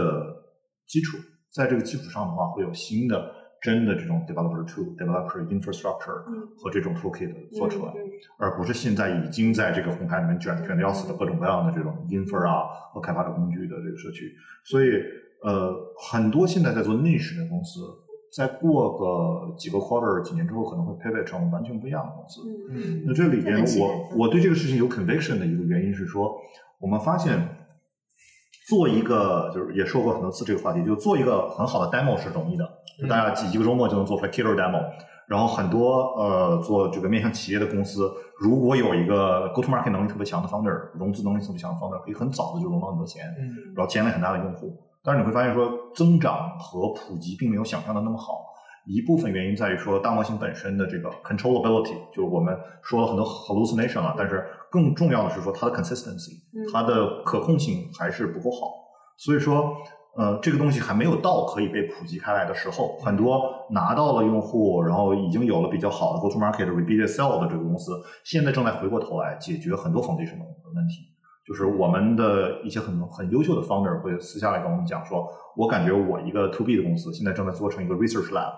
就我的很多 engineer 的资源和时间哦都要被用来解决非常 foundational 的问题。嗯那这些 foundational 问题，一部分是说大模型的 controllability，他们需要有各种内部的方案去解决这个。嗯然后另外一个一方面是说很多传统的 machine learning 的问题，我怎么做 clustering，我怎么去做 embedding，我怎么去更好的去去 coordinate 这些这些不同的模型 model selection 等等等等。因为发现说市面上现在的这些呃 infrastructure 的东西的话，并不一定真的适合。呃，Llama Index 也好，呃 Longchain 啊等等这这些类似的 toolkit，都是很容易给你做出一个很好的 demo。但是真的面对一个 production 级别的呃，不管是 performance 还是 usability 的话，都有一定的限制。那我我在想说，现在很专注去做 niche 的一个一个场景，然后做很扎实的工作，然后有能形成自己的 mode 的公司，他们会在这个过程里面跟着这个行业一起往前发展，然后卷出来很有意思的东西。所以我们现在在做投资的时候，也没有特别在意说这个业务模型、这个这个产品本身一定能赢。我们我们需要首先说服自己说，这个 founder 能不能跟着这个时代继续往前再滚动个两三年，然后 build 出来真正下一波的东西。哪一些 niche 大家最后成功的，最后成为了一个大的公司？就对于这个切入点的这个选择有什么讲究吗？有有我我我 overall 感觉，如果你 day one 就做 enterprise 的话，你会更容易扩一点。你如果 day one 做 SMB 的话，我觉得它的扩展要更难一些。嗯我感觉对于 niche 的选择来说，就是选了哪个 niche 能赢很难很难讲。所以我们跟 founder 聊的时候，更多的是说，看他为什么要选这个 niche，他本身在这里面到底有什么他的 compet- competitive advantage，然后他在思考这个事情的过程里面和他执行这个事情的过程里面，能体现出的个人什么样的 raw talent。就像我们这个面试程序员的时候，让大家做做做动态规划，实际你工作的时候也不太见得需要这个东西一样，更多反映出来 founder raw talent。我最近聊了一个在硅谷的 startup，我觉得他给我还有点启发。对我问了一一模一样问题，因为他们选择是在呃 B to B 的 marketing 里面去做一个这个呃这个呃全流程的这个 content creation 的一个基于 AI 的一个就是内容营销的这样的一个产品，是为这个 B to B 的公司，软件公司也好啊，SaaS 公司也好，在这个 marketing 上去提供这样全流程的一个产品吧。然后呃，我就说呃，你们选择这个一个场景是 B to B marketing，为什么你会觉得这个事情会变得很大？因为我能想象这里面 Martech 赛道上有好多玩家，然后甚至有 Passport 这种它往前延展，Adobe 又有这个你的 creative 的产品，也有你的 marketing 的产品，好像听起来竞争挺激烈。他的意思是说，嗯，大家其实很多时候在 B to B marketing 上其实都在。流程这件事情上已经有了很成熟的产品了，就是当你的这个销售线索进来了之后，我怎么管什么样的人去呃转化这些例子上，其实有很成熟的产品。但是他说，你再想一想，就是实际上怎么吸引这个例子，其实以前就是靠各种各样的内容，但是内容这个事情，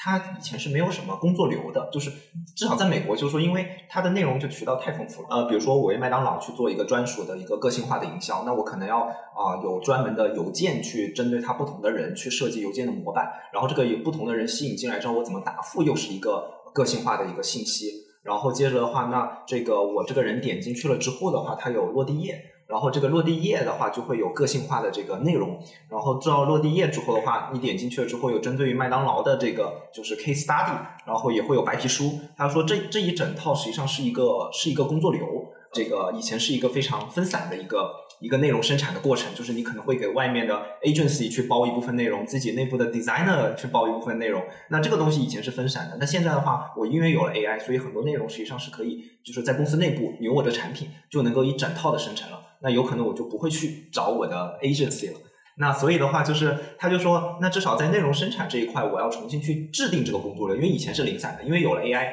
我能替代掉部分的人，让更多人提高他的效率，然后能从就自己去建立这个工作流了。那这个的话是他觉得他可以就是呃在做增量市场，同时的话呢，就是在怎么把一个所谓相对来说看起来红海又比较 niche 的一个场景，怎么去做延展的一个角度吧。然后呃，因为我说，哎，那你为什么你会觉得这个事情是可以做的？那他就说，因为他们有个合伙人，然后之前就是在给 Slack 啊，给不同的软件公司当过啊 B to B marketing 这的 head，然后后来又做了投资人，然后又看了相当多的公司，实际上基于 AI 其实都还在卷的是赋能流程，但他们觉得说我要建立一个新的流程，那所以这个是他们最后决定选的这个角度。那他们说，我们先。呃，两个月的时间访谈了非常多的客户，然后我们做了这个 POC，而且还有三五个付费的用户，然后才去融的资。就是说，就是他们也觉得，就是已经过了这种，就是靠哪怕这个很好的华华，就是豪华的团队，但也过了这个就是靠 PPT 融资的背景了。然后他们是拿着有收入、有产品，然后才去融的第一轮的钱。我刚才就有问那个 Niche 这个问题，是因为。就是原来我们看 SaaS 啊，看或者看 infra 比较多。我就举 infra 这个例子，你就真的会发现每一个它每个 category，首先你站稳了它以后，你能够往上下延伸的这个势能，它就是不一样的。然后每一个 category 它的天花板可能就是不一样。比如说最简单的数据库，数据库天花板它就是不论你可能 conference 这种做的再好，我数据库的天花板就是比你大大很多。conference 可能它到比如说随便说，也许啊这个比如说呃五个亿或者多少，它可能就会想我要。我要第二曲线了，或者怎么样？那些数据库，我光是把数据库本身做好，我可能第一曲线我就是一个几个 billion 的公司。每一个，当然了，我能投 Confer 也是一个很好的一个一个投资啊。但发现你可能就是，比方说数据库顺手做一个上游下游事情，可能就是比你一个其中的一个呃，可能做 data catalog 的公司，你往上下去做要更更容易。就是在这种 niche market 就切入点上的选择，是不是也有一些这个对，会有一些影响？就你刚才举的例子里边的话，就是一方面是。他选择的 niche 本身是有很大的潜力，变成有巨大 value capture 的机会。就在哪一层做事情，如果你在 compute 层、在 storage 层、在 DB 层做，它天然的就是一定很大。嗯，那这里边的机会，以这个我们拿比如说 to B 来说，那不说 infer 说 to B 的话，那 to B 最大的那一个类型的机会就是你能不能把自己变成一个 system of record。嗯，就对于企业用户来说的话，system record 就那几种，呃，他们的 CRM，他们的销售。他们的这个就其他的几种，就是最核心核心的财务啊、accounting 啊等等这些东西。那这就要比说你做一个员工员工这个这种福利平台、福利平台什么员工 wellness 这种要核心的非常多。那这东西，那如果选择的那是是有机会变成一个新的 system records 的话，那这有很很好的机会。就是我可以讲一下，说这个里边有个典型的例子，就是之前上过咱们这个节目的 Monterey AI，他们的切入点。选择的是说去帮助这个公司的产品去理解海量的用户反馈。有些用户说你这个产品太卡，有些用户说你这个页面怎么怎么样。嗯，它是非常随机的，没有任何结构的、自由的，写的长写的短，在各种平台上的这种文本的输入。那在这里边的平台级的机会在于说，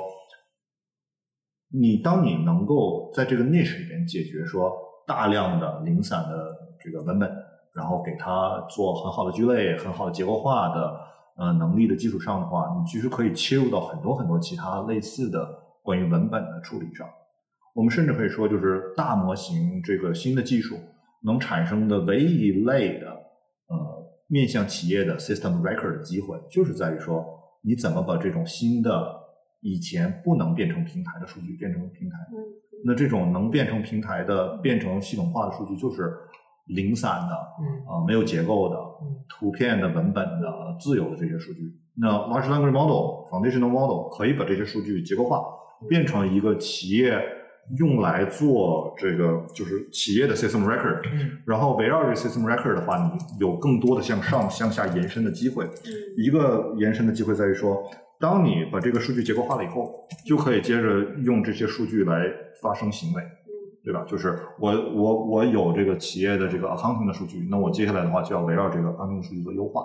那我有了这个大量的这个用户的反馈，那我就可以用这个用户的反馈来做我产品的优化。那这个这些 system record 就可以变成我们所谓 system of action。那围绕着这些 system of action 就可以形成一个呃我们所谓的这种 data flywheel，因为你的这个就数据飞轮，这数据飞轮里面的话，你可以用这个数据去做决策。那当你有了这两个行为的数据之后的话，你就可以开始用这个数据做预测，对吧？它就变成 system for prediction。嗯。那这个闭环形成了以后的话，你就绑住了这个企业用户，嗯。围绕着这个，你帮助他去整理一些他以前整理不了的数据，嗯。然后变成说围绕这些数据能做一些这个企业需要的事情，再变成说去预测什么样的事情是有效的。嗯。那其实很多做这种 niche 的这个公司都有这样的机会，那就看说谁能抢下来这个市场。所以我们当时在在我们 back Monterey 的时候的话，我们是对这个团队非常有信心，能在这个很小的 niche 基础上做很大的 impact。就是说你在讲说我是基于新的数据，我给它创造了新的这个 system of record。因为你想，如果说你是要基于它已有的 system record 的这个数据，比如说有些公司对吧？他说我是要在 CRM 上面做些什么，对 CRM 数据上做些什么，那显然是已经占据了所有 CRM 数据的 Salesforce 这样的公司，别人顺手做一个 feature 就就有可能帮你给做了，或者说像刚刚才高宁说的，它是一个新的一个 workflow，对吧？而不是一个以我只把你已有的一个 workflow 做的啊、更加什么这个加了一些 AI feature，对对对对，嗯我觉得这个其实是 startup 一个我至少在我们看来挺看重的点，就是你要你要 create something new，对？这个东西才是你的，并且还能在你这上面去存下来。就虽然说一些啊，你说企业已经有的这个 data，看上去好像你很快可以可以用起来，但是其实这个相应来说，难而 难而正确是一件难的事情，让让企业学会去用新的流程去创造新的 data，这个可能长期来说是一个是一个 moat。哎，我我想就问一下布雷老师，就是你刚才讲到，我觉得挺好的，就是你说呃，以前这些企业其实是收集各方面的非结构化数据是做不了这件事情，然后嗯因为有了大模型才能做嘛。那在这个过程当中的话，那是不是呃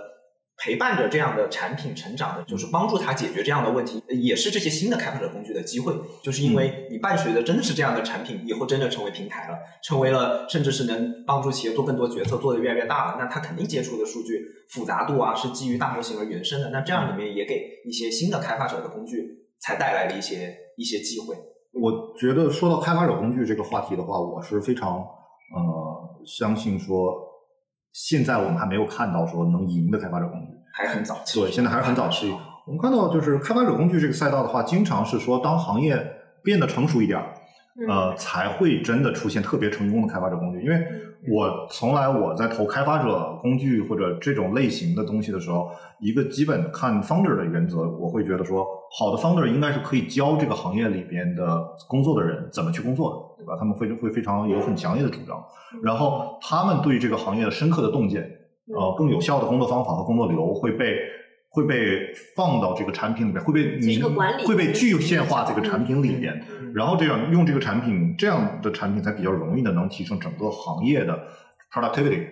那现在一个很尴尬的局面就是说，我们会看到大量就是有各种围绕着 prompt engineering 创业的公司，围绕着大模型的各种这种呃基础设施创业的公司，大家都在讲说我怎么去帮助大家更好的做 prompt engineering，做更好的 debug 等等等等这些其实。nobody knows。Nobody knows，整个行业太早了，就是呃我们看到这些公司在不停的 pivot，就是每个 cohort 都会有一批新的公司出来，然后再过几个季度之后的话，他们需要重新设计这样的产品。所以我是我我是个人会会觉得说这些东西会在再过一段时间才会有更更成熟的产品出现。延伸一点，其实就讲到到底这个护城河是什么，对吧？嗯这个嗯投资人这样爱问这个问题，然后创始人又很讨厌投资人问这个 问题的，因为正好这个红杉那个 Second Act 那篇文章里边，就是他们呃觉得在比起他们这个 First Act 那篇文章里边，嗯他自己会反复说我哪些呃想错的嗯啊，那他讲他说他跟他预期不一样的一点啊是说呃 the most are in customers not the data。就你的护城河嗯是，所以也是你的客户，而不是你的这个数据。就原他说，嗯原本我们都想说啊，这个很 sexy 的这个嗯数据飞轮，对吧？有更多的这个有更多的这个 usage，然后就有更多的这个呃数据，然后就有更好的 model，然后就回来就会有更多的这个 usage。然后他们没有讲很具体的例子啊，但是他们说，经过一段时间的这个观察，发现其实并 so far 并没有这个公司真正实现所谓的这个呃数据的这个护城河啊，相反的，反而是说你有这个呃工作流，以及有很强的这个呃 user network，就是用户的这个这个网络效应，能够给你提供更大的这个呃竞争优势。所以说延伸开来，就我们到底怎么看待这个时候一家早期公司，它应该积累什么样的东西是可以成为它这个护城河？我觉得现在没有护城河，OpenAI 有护城河吗？好像也不一定，可能对啊，就是过去这段时间 OpenAI 的 drama 不就是告诉我，对这这一点，我觉得大家都会问啊，但是我觉得还是太早期了。然后其实你投什么样的人，然后这个人是不是在这波 wave 里边，他是不是有很强的能力去抓住各种技术的变化、市场的变化，有很深的洞察，就这个其实是最核心的，都都不一定。二级市场，嗯嗯嗯你们是否也会研究怎么样的公司是有护城河？你们你们怎么看待这些不同或者不同阶段、不同类型的企业护城河？那我们在看这个所谓 AI 公司护城河的时候，我们能够从我就好奇，我们能够从这个二级市场上学到些什么？对，就是我们常说的护城河，就是什么网络效应、规模效应，然后刚刚你提到 customer relationship，然后这里边有三个公司来对应，呃，Meta 可能就是网络效应的一个很明显的一个公司，然后呃，Amazon 其实是规模效应的一个护城河，它就是我的。我的 fulfillment center 建的够多，所以我的配送就会够好更好，就其实这个规模下，然后我的效率也会更高。然后他卖公有云也是一样的，就是我的我的 data center 够多，然后我的呃 on call 的那些服务人员够多，我可以给你的效呃服务就够及时，然后并且同时帮你省钱。然后微软就是一个 customer relationship 的一个公司，就是它 to enterprise 的那个市场，其实就是 G 两千可能都是它的客户，然后他们就是从八十年代用他的东西就到到了现在，所以呃，我觉得这这些都有。但是你说哪个公司是因为在哪个时间点做对了某一件事情就实现了这个护城河吗？我觉得那肯定不是的。就是 Amazon Day One 是卖书的，那他到他做公有云，这个已经差了十万八千里了。就其实最后是这这个创始人在 make decision，然后再就是实现他自己的一个产业价值。比如说，数据库其实也是根据的不同的这个呃年代和技术上的变嗯化而产生了新的数据库的公司嘛。对对对。那呃，像 Snowflake 或者像这一代的云原生的所谓的数据库公司，如果再来看 AI 这一波，这里面有一些不管是向量数据库还是其他的一些新的机会的时候，怎么去看？比如说 Snowflake 它的护城会在哪里？其实嗯，来来抵抗就是说这个初创公司那么多新的一些在数据层面上的啊、一些冲击或者竞争也好。对，就是当时我我刚刚就挺想讲这一点，就是因为数据库或者是一个很核心的数据中台，在二级市场也是一个主题。就是呃，一方面因为数据的增长，可用的数据一定是在变多的，然后另外一方面，呃，就是 AI 能够让我们的数据交互变得更好一些。以前我可能需要一个 data engineer 或者是一个写 Circle 的 data scientist 才能够做的事情，现在我可能 everybody 都可以做这个事情，所以整个数据的应用也会变得很多。所以所有的公司都想做最核心的那个数据中台，然后呃，Snowflake 在做，然后 DataBricks，然后那个 Amazon 就是 AWS 和那个微软，他们其实都在做这个事情。嗯，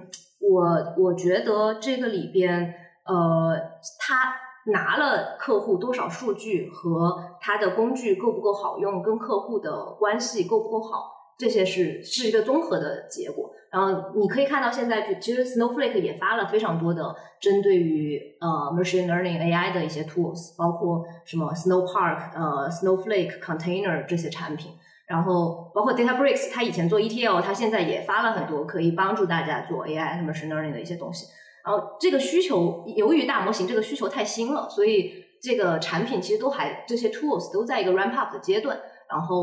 我估计可能明现在才都在 preview，然后可能明年上半年能够呃 GA，然后下半年我们才可以真的得到一些你这个 tools 够不够好用的一个 feedback。嗯对，但但我觉得他们并没有就是 doing nothing，他们他们都在做相应的 tools 来 support 客户的这个需求。刚才 Stella 其实讲的挺有意思的一点，就是说，呃，AI 其实使得我们能够更容易的调用更多的数据。虽然以前我们经常说 big data，但你看企业里边，它其实我是有那么多 data，但其实你真正调用的其实很多都是冷数据，对，其实并没有在那里而已。很就并没有那么多。OK，那我假设这个就是假以时日，AI 的确可以让我们可以调用更多的这个数据，而且这个数据不像是以前我是有意识的去调用，比方说我要做个经营分析，Snowflake 做一个经营分析，做一个 BI，、我是选择啊我要这样调，Structure 对对对其实现在这个 AI 可以可以他自己去决定用什么数据可以回答我这个问题，他来调。那这个会对底层的 data infra 有什么样的影响？它会催生出新的公司吗？还是说主要还是现有这些 data 公司？真的有这样的变化发生的话，那除了数据库公司，还有哪些公司有可能从这里面去获益？我觉得 data pipeline 是在上一个时代里边，就是大家都在看，都在投，最后什么也没投投出来。看就是 Kafka 那一种的话，就是 stream computing 还是投出来了挺多的。但是像什么像什么这个 data pipeline、fivetran 什么的，就就就确实是没出来啥。围绕着数据库和新的类型的数据存储的话，我觉得这里面应该是有新的机会的，因为呃，在大模型去尝试 make sense of data 的这个能力，我们看到说目前。支持的数据库的话，即使是比如说像 Lakehouse 等等这些数据，存的也都是就 free form text，free form picture，就是你可以把这些数据作为一个原始这个数据这么存下来。那大模型在处理这个数据的时候，它读取的是比如 embedding，那我们就大家都想到说很自然的说我们要有 embedding 数据库。然后这个，然后一个围绕，然后 vector database，大家今年这个第一、第二季度投了很多。那当时挺多 vector database 的这个视角都是在去解决说大模型本身 context 不够，我们拿这个 vector database 去做一个 index，然后把这个 index 去呃用这个 index 来支持这个我们现在都都讲 rag，支持 rag 的这个能力。嗯，我倒觉得说围绕着 embedding 的存储和这个 embedding 的处理，在未来会有更更有意思的、更多的应用场景。嗯，就是因为我们可以想象说，随着大模型的这个数据这个处理能力和成本的不停下降，那公司在存储这个数据的时候，可能存的是更完整的 user session。嗯。用户的所有的 interaction，你都可以把它存储下来，然后 make sense of it。嗯。那另外一个，我现在在很很很关注的一个未来的趋势是说，就是世界模型，就是围绕世界模型的话，现在有很多很多很多这个 buzz 啊的这个世界模型的成功的一个应用就是讲说，当我你给我一个现在世界的状态，我可以 make 我我可以做某种预测，关于说现在的状态是这样，接接下来有一个 action。那这个行为会产生什么样的结果？那为了支持世界模型，你需要存储的数据的类型和组织这个数据的方式会非常不同。嗯嗯，就是 VectorDB 是一个很老的东西，大家已经用了很长时间了。那围绕它和 Embedding 现在有很成熟的应用和很好的落地场景。但是我觉得围绕着 AI 会产生出来新的数据库，呃，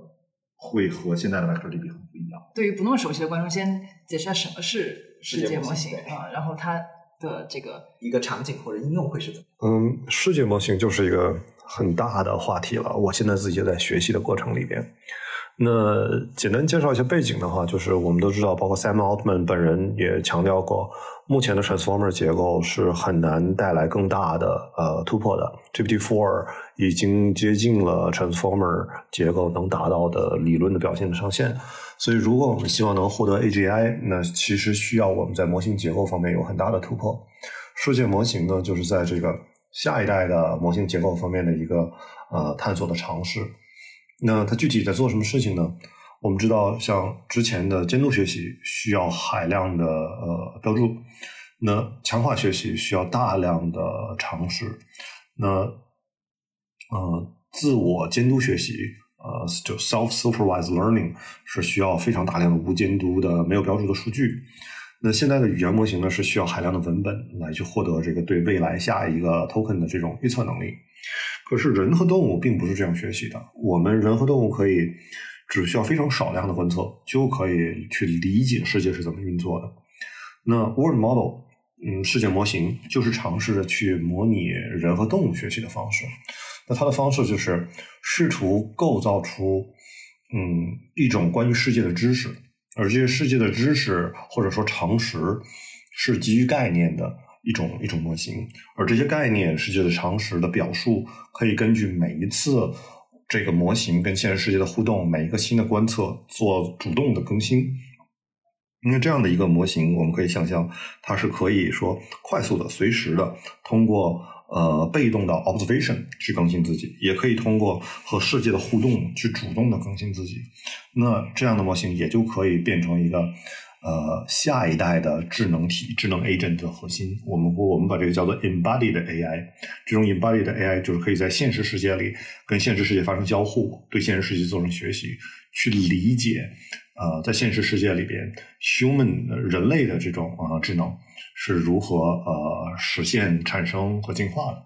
这就是呃世界模型想做的尝试。那更具体的理论上的表述，大家可以去看杨乐坤之前发表的一篇呃论文《JAPA》，呃，JAPA 其实还挺好读的，如果有兴趣的话，大家可以直接去读一下。那呃，现在已经发布的世界模型方方面的工作呢，还并不很多。呃，我能想到的是，呃，一两个月之前，Vivi AI 发布了一个用呃几千个小时的驾驶数据训练出来的一个呃叫 Gaia Gaia One 的呃模型。Gaia One 可以去。只基于简单的视频、呃文本或者或者行动的这种输入，去模拟出来非常复杂的驾驶场景。那这个模型对于说自动驾驶，呃，不管是自动驾驶的系统本身，还是呃大量的产生这种 synthetic data 去帮助这个自动驾驶系统训练，都会有非常大的作用。那接下来一两年的时间里边，呃，机器呃世界模型会是一个很重要的理论和实践探索的方向。我非常期待说，接下来两年，呃，在这个方向上会产生出来什么样新的新的概念、新的项目和新的公司。聊的这个这个 Mot 这个这个护城河的问题，其实我讲讲护城河的时候，大家最经常提到的一个就是，就是说你到底是不是一个 GPT wrapper，就是你 GPT 上包了一层。但这个里边大家也会说，那不是是不是说我做一个 app，我就真的是要自己做模型，它才有足够多的这个价值？那这个所谓的 wrapper 上是否也有 thin 和 thick？对吧？那什么是薄，什么是厚，对吧？我觉得这个其实是大家挺经常讨论的一个一个话题。所以我想听这个两两位老师怎么你们怎么看？刚才就我们我们也聊了一些，就是大家都在讲 thin wrapper，那我们要做厚的话，在什么地方往后做？那一个想法是说，就是我看到的一些比较成功的例子，呃，一种是在用户数据和对用户的理解上做后，就是刚才我们举了像 writer 这样的例子，我们有没有一个围绕着大量用户本身的数据 fine tune 出来的不一样 model，或者我们有没有一个很成熟的围绕着用户做好的数据库？呃，或者 knowledge graph 这样这样的产品在，那可以就是在这个层面上建立起来我们的这个 model，然后未来的话我会这个 gravel。那另外一个的话就是我们的产品能不能比较成功的整合到用户现在的 workflow 里面？就我们说到说另外一种不同合，就是我 capture 了它 workflow 里面很重要的部分，就在它工作工作流里边必须有我这样的产品在，而这个产品对于它工作流的嵌入会很深。那在这这个层面上的话，就是如果一个公司能成功的自己打入到对方的这个工作流里边，然后并且嵌入很深，解决了对方很疼的问题，那一旦这个沉淀下来了，那替换掉这个成本也会挺高的。那这方面的话，我看到有一个很有意思的例子，就是是也是我们之前 Open Door 同事创业做的公司叫 Extend，那他们做的东西就听起来特别特别红海，就是他们帮企业去呃处理大堆就大量的 PDF 文件做信息抽取。嗯，呃，他们成功的地方就在于说。技术听起来好像就是都差不多，尤其是 GPT-4 V 出来以后的话，感觉更加危险。但是他们很成功的把自己嵌到这个工作流里面，然后用他们的企业的话，已经开始在他们这个围绕着他们核心的这个呃 capability，就是和和他们的能力，开始构建更多企业内部的决策。就是我把你嵌入进来，同时用这个公司提供的各种套件开始去做各种各样别的开发，或者说嵌入出来数据的话，我就是我抽取出来的数据，我用这个数据去做呃很多 next step 的东西。就像刚刚举到说，就是我们决定用它做什么样的预测，用什么样的决策。那这样的公司，他们在逐渐的把自己从 workflow 里面一部分变成一个就是快速的扩展的 workflow 里面其他的部分，做成一个完整的 workflow 公司。那这是我看到的另外一一种，就是把自己不只是一个 thin wrapper，而是利用这个能力去整合企业里面工作流这样的机会。这是我看到两个很典型的办法。嗯，思亮，你说有什么？哦，我我我我非常同意刚刚老师讲的这个。然后我我觉得就打个比方，就是在一个公司里边，什么样的人最难以被裁掉？就是呃，一个是他知道公司很很多秘密的人，他有很多 data 的人，然后另外一个就是他跟公司的各个部门都衔接的非常紧密的人，这两种人其实是很难被裁掉的。然后如果你要换这样一个人的话，你你其实你需要花费的 cost 特别高，然后这个可能这个人就是初创公司的边界吧。我觉得就是他是很难，我从从 A 公司换到 B 公司，对于我来说是一个很难的一个事情。哎，那我可以理解成对初创公司做产品或真是做创业的想法，或者这个建议是说，是说，那要做一款产品是真的是，它要么就是它的产品跟公司的很多内部的系统啊或者数据啊都做连接打通，以至于它真的确实很难被其他的去替掉。但是这确实很难嘛。但是这也 echo 了刚才杜老师说的，就是你就是一旦成为这个东西之后，你可能就是一个 system of record，了就是你真是成为其中一个部分的一个不可以去替代的一个一个一个一个记录了。那这样的话，你才会有自己的所谓的所谓的壁垒。嗯。那这个你看一听这个模式就知道这个 onboarding 成本是很高。大概就为什么以前这些包括什么做 all-in-one data platform 没有一个人能够做起来，即使大家知道这个 data stack 有多么的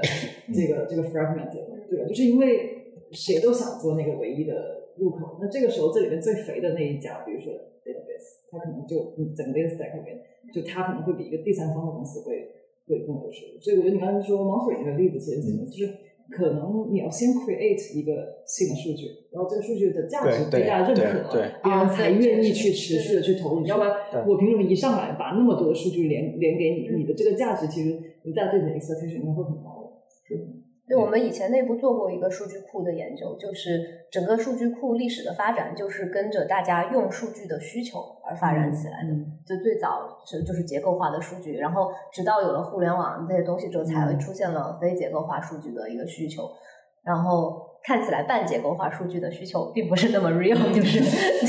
对，就我觉得最后是一个需求和场景到底有多大的一个问题。嗯，哎，那讲到这个，其实就是刚刚这个呃，到底是薄还是厚啊？我觉得顺便可以讲的更具体一些，开发者工具层面怎么看待一个开发者或者 infra 工具的这个薄和厚？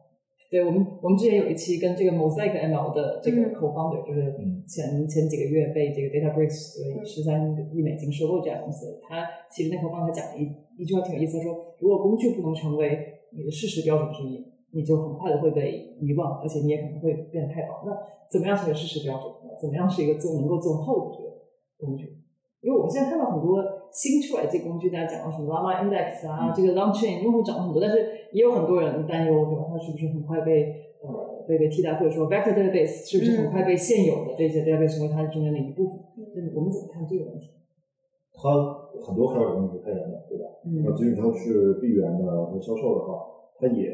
它的核心竞争经常也是在争夺开发者的心智。那你能你能不能让更多的开发者知道你使用你是一个最核心的指标？这也就是我们刚才说的，它能不能成为事实标准？那成为事实标准，另外一个很重要的这个要求就是说，你的开发者 retention 是怎么样的？就是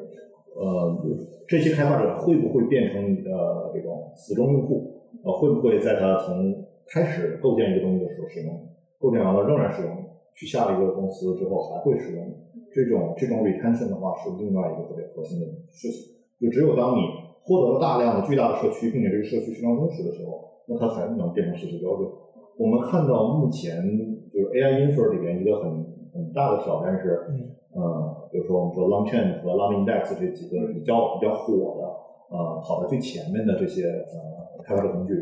他们的挑战是说他们有非常大的社区，但社区的忠诚度很高，就是非常多的人拿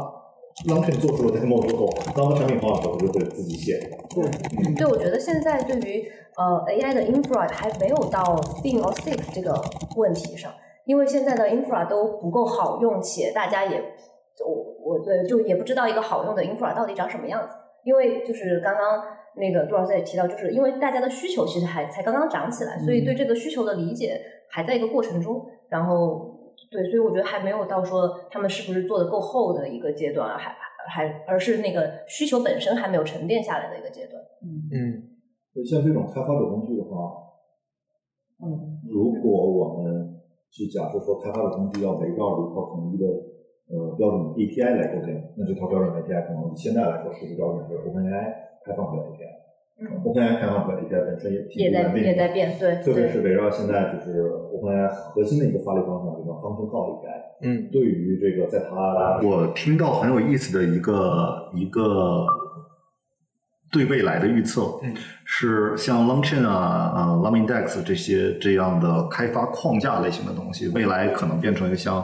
类似 JavaScript 框架一样的生态，就是你会看到有很多不同的开发者。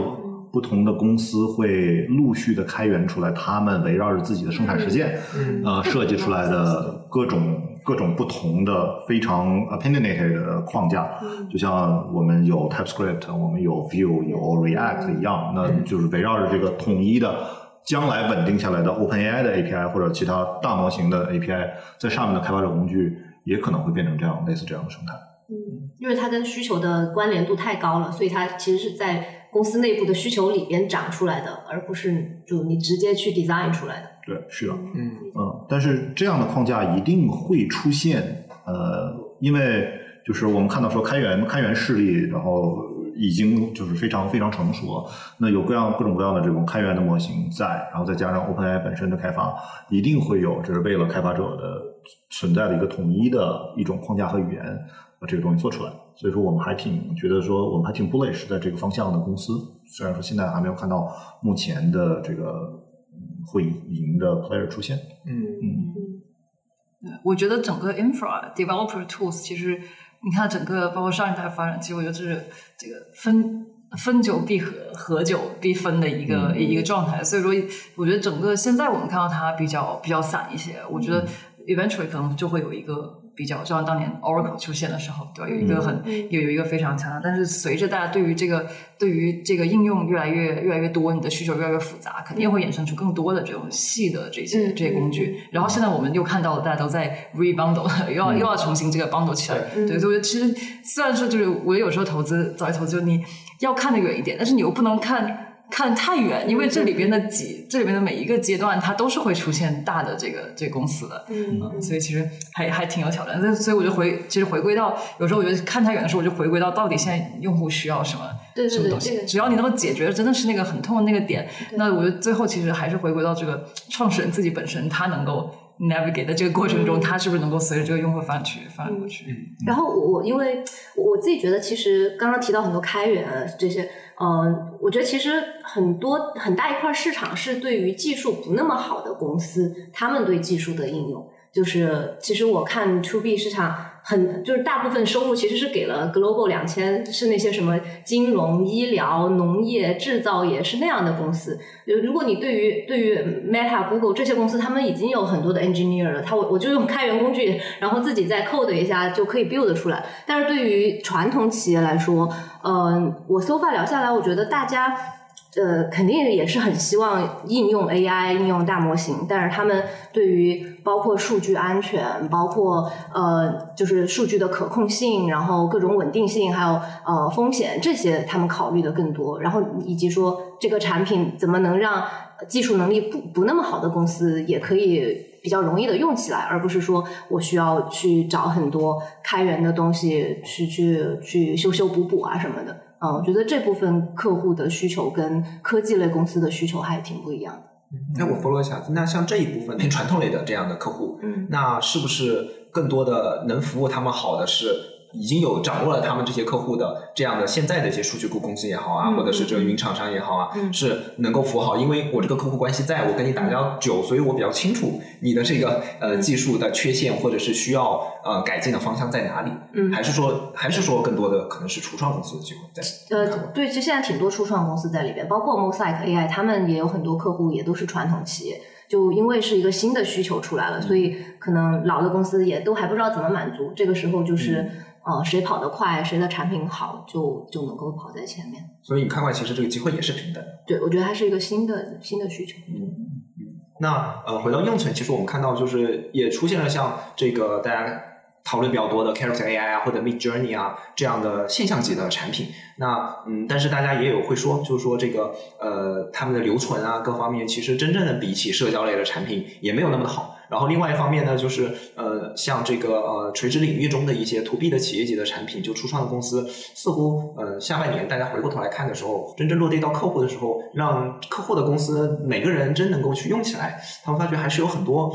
呃没有之前想过的问题出现了。在两位老师看过来的话，可能最重要的呃一两个原因是什么？我看到 B 端的一个挑战就是，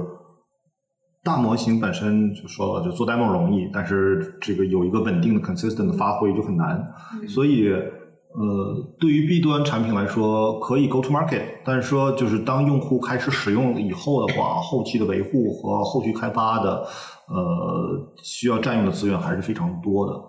所以目前来说，怎么能让一个基于大模型的产品真的变得非常 repeatable，真的非常能在一个大企业里边落地，并且这个走到非常大的 scale，还是一个没有被真的解决的问题。我看到一部分公司在用这个一种 human in the loop 的方式去去做事情。那他们就是我们也看到说很多公司在就是他们的 interface 是一个是一个产品具体解决人的事情，然后但是背后的话其实是有一些人工干预的成分在的。那围绕这个的话，有一批创业公司在用这种方式在做。那我觉得很我我也想听听就是大家的看法，就是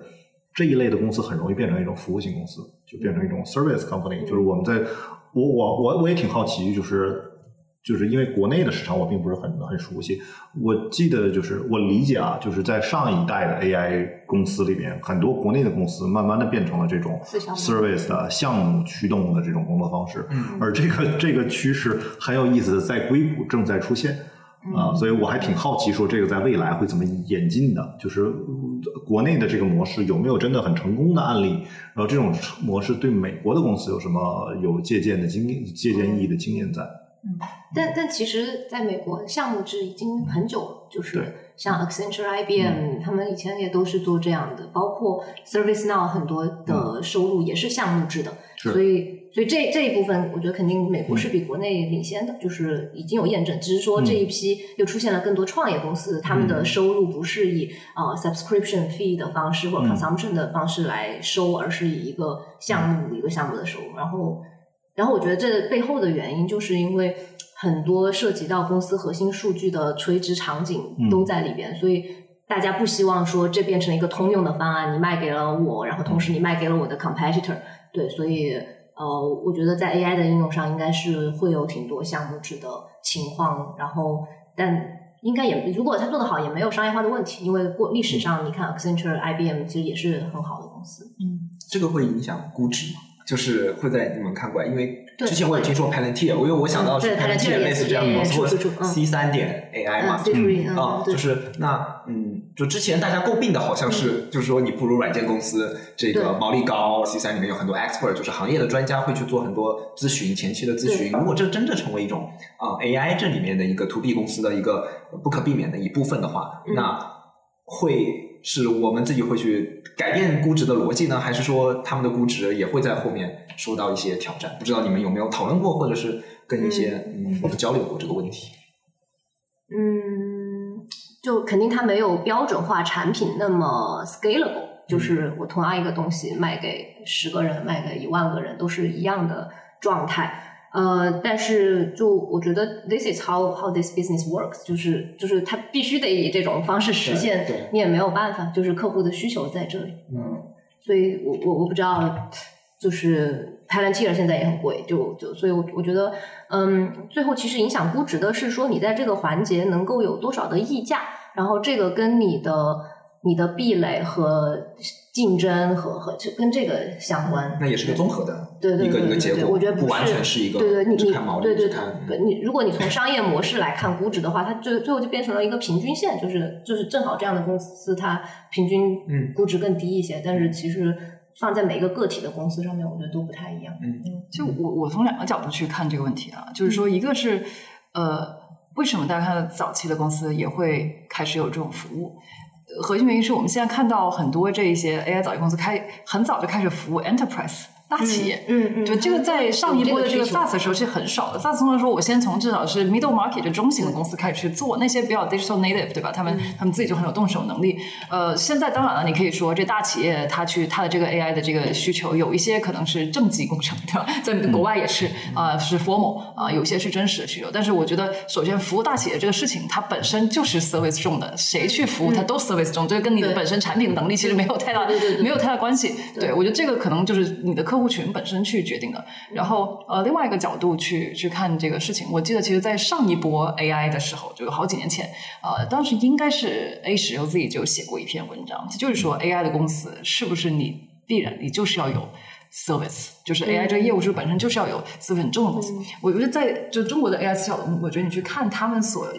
针对那个场景，我觉得可能说，我觉得那些场景，我坦率来说，我觉得也不是中国市场的问题。它那个场景你在美国做，你给政你给政府做，你给什么那些场景本身它就是个大客户需求，就你这个是避免不了的啊。所以说，呃，我记得哎那个呃 H O Z 那篇文章，它这个其实跟我们一开头讲那个 Second Act 也有也有关系。就如果说你大家原来指望一个标准化产品，那什么是 AI 的标准化产品？你是一个 model 吗？对吧？一个 model 和 model 之间有这个质的这个这个差别嘛？就你会发现，你要让这个 model 最后产生价值，那上面很多可能就是一些你不论是要它企业的私域的数据也好，还是工作流也好，这个背后其实都是像 writer 那样 onboarding 的这个这个工作。所以我所以我觉得说，如果说我们延续上一波这个 AI 的这个这这个逻辑的话，我觉得很有可能以后这个公司加上为了提高你的这个护城河，就是产品加上 service，也许它就是会是一个常态。但这个东西它会不会是一个？这个它就是一个不好呢，我觉得也不一定，因为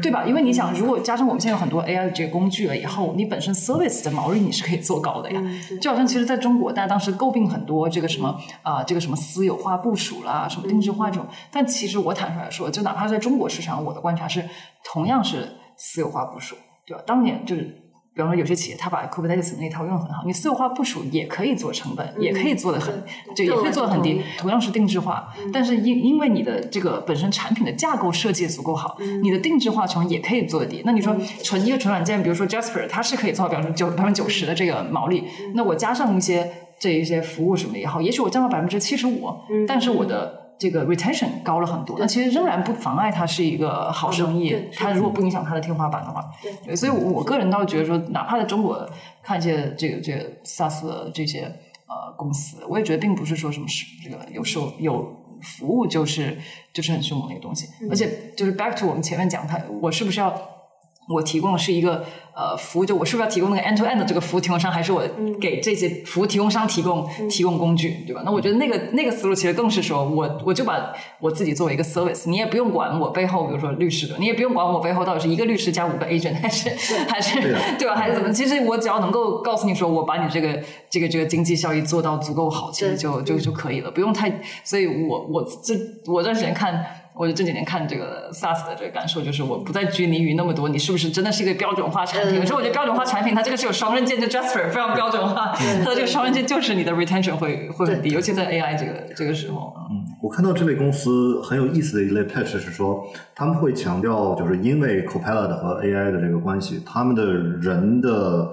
呃，成分会不停的降低，就同样的一个很小团队，可以随着公司的这个 scale 增长，它人的增长的幅度会远比那个企业的业务的增长要要慢很多。嗯，那另外的话，就是他们也另外一个 pitch，我听到，虽然说不知道怎么做出来，但是一个常见的 pitch 是说，我在人做这些工作的过程里面，我可以收集大量的数据，那我用这样的数据可以 fine tune 或者说去建立起来相应的现在人干的这些事情的模型。嗯，当然这是 vision，现目前我还没有看到在这个。把这个整个闭环跑通的公司，但是这是能看到的一个趋势。不管是服务也好啊，但是 AI 这个形态让人的成本降低，就是让这个人的成分降低了也好，所以我也我挺 bullish 的，就是说，我觉得商业模式可能也会真的是发生很大的一个变化，就是就看到更多是就是 by usage 嘛。有有个公司，就是有个公司名字不说，就是有一个是做这个智能剪辑的一个一个工具嘛。然后我明显看到是说，以前我们比如说用一个一个视频剪辑的工具，我们肯定是按月付费啊，然后就是一个工具方式收费。但是现在它的收费方式完全变了，全部按成就是，我就因为我最后它生成的是一条条的视频了，它就按照这个时间来收费的，就是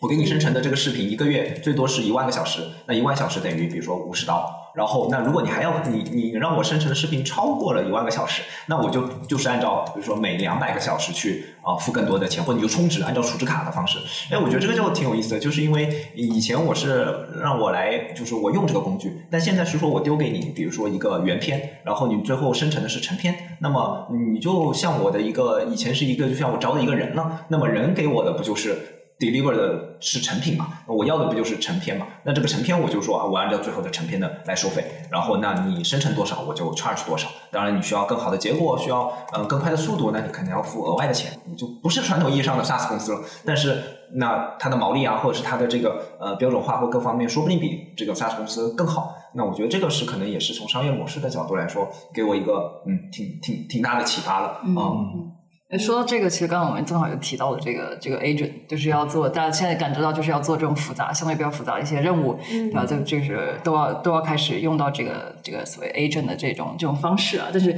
呃，一方面是我们发现大家都在谈 agent，非常的火热，但另一方面，我就好就是大家又说，哎，好像 agent 这个落地总还有这样那样的一些一些这个困难。我们现在。呃，好奇两位看到的这个实际落地的情况是怎么样？它有哪还面临哪一些困难？在哪一些呃场景上，呃，已经可以先开始做的比较好？二级完全没有，嗯，就就是 agent 还太太早期了，对于成熟公司来说，嗯嗯我看到的是 reasoning 本身很难，即使到 GPT 四对现在的能力的话，reasoning 还是难。所以说复杂 agent 要稳定的按照那个逻辑和自己探索的，像 Auto GPT 啊，当然是很早了，然后后来有很多 Tree of Thought 等等这些新的新的框架出来，仍然还没法做到我们想象的比较玄幻的那些场景。嗯看到做 agent 的公司呢，呃，我们也有也有相应的在这个领域的投资。那这个公司有一一个观察到的现象是，很多做 agent 的开始的公司，呃，在越做越窄，就是它以一个 agent 的泛泛用能力 agent 的方式启动，但是在启动的过程里边，它会呃，他们会看到一些很好的这个比较成功的、跑得比较快的用户场景，然后他们会这个逐渐的去改善在这个用户场景的、嗯。场景方面的效能，最后变成就是比较偏垂类的这么样的一个公司。那结果又变得很像嗯。workflow automation 了，就对变得很像自动，就变成像自动化，就是 agent 加一些嗯。这个规则。对你也可以说他们做着做着就变成 AI 加公司了。所以在这个呃繁用型的 agent 和 workflow 呃 versus 就是比较垂直的、很很很窄的应用领域的这件事情上，呃，我看到的是很多公司在这两边反复的收缩、扩张、嗯来回横跳，然后呃各种各样的 development 的都都存在。那所以怎么看一个 agent 的公司？什么是一个好的做这个 agent 的公司？我现在还很难看到一个纯做 agent 的这种公司在。嗯所以更多的话还是会看到说这个 founder 本身的 quality 和他选择的这个具体的赛道。嗯，就这个还挺有意思。就是我觉得我过去几个月有一个想法上的一个一个转变。就一开始我觉得，呃，agent 应该是在 to B 场景听起来是最容易落地，因为你又有工作流，对吧？你这个很自然的就有一个工作流，但也需要去满足这个这个这工作流嘛。但是后来我发现，就是其实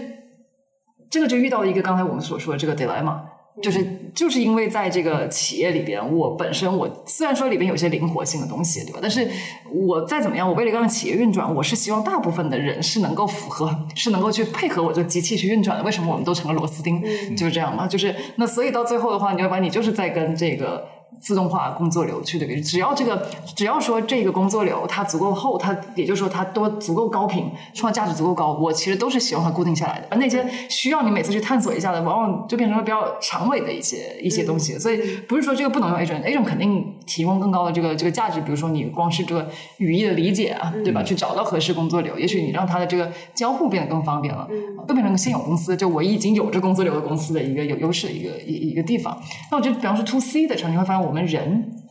的这个 to C 的这个场景，其实大部分是比较随性的。对吧？我相信大部分人的 IFTTT 或者说这个苹果这个 iPhone 的这个 shortcuts，大部分人应该没有 set up 很多的这个这个东西。你我们自己每天工作流，你而偶尔有一些，比如说我下周要去上海出差啊，之前我微信里面有几个人提到去上海要见的，你帮我约一约他们。这种场景其实你想，它并不涉及很多 app。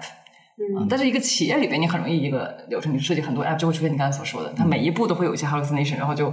就最后就崩了啊。但是其实我个人呢，其实你链条越短，确定性相对来说就就越长嘛。所以所以为什么我觉得很我最想哎，有可能这个个人助手这个领域，也许会也许会更容易，会会更快出现一些 startup 的这个机会，因为这个领域本身也没有什么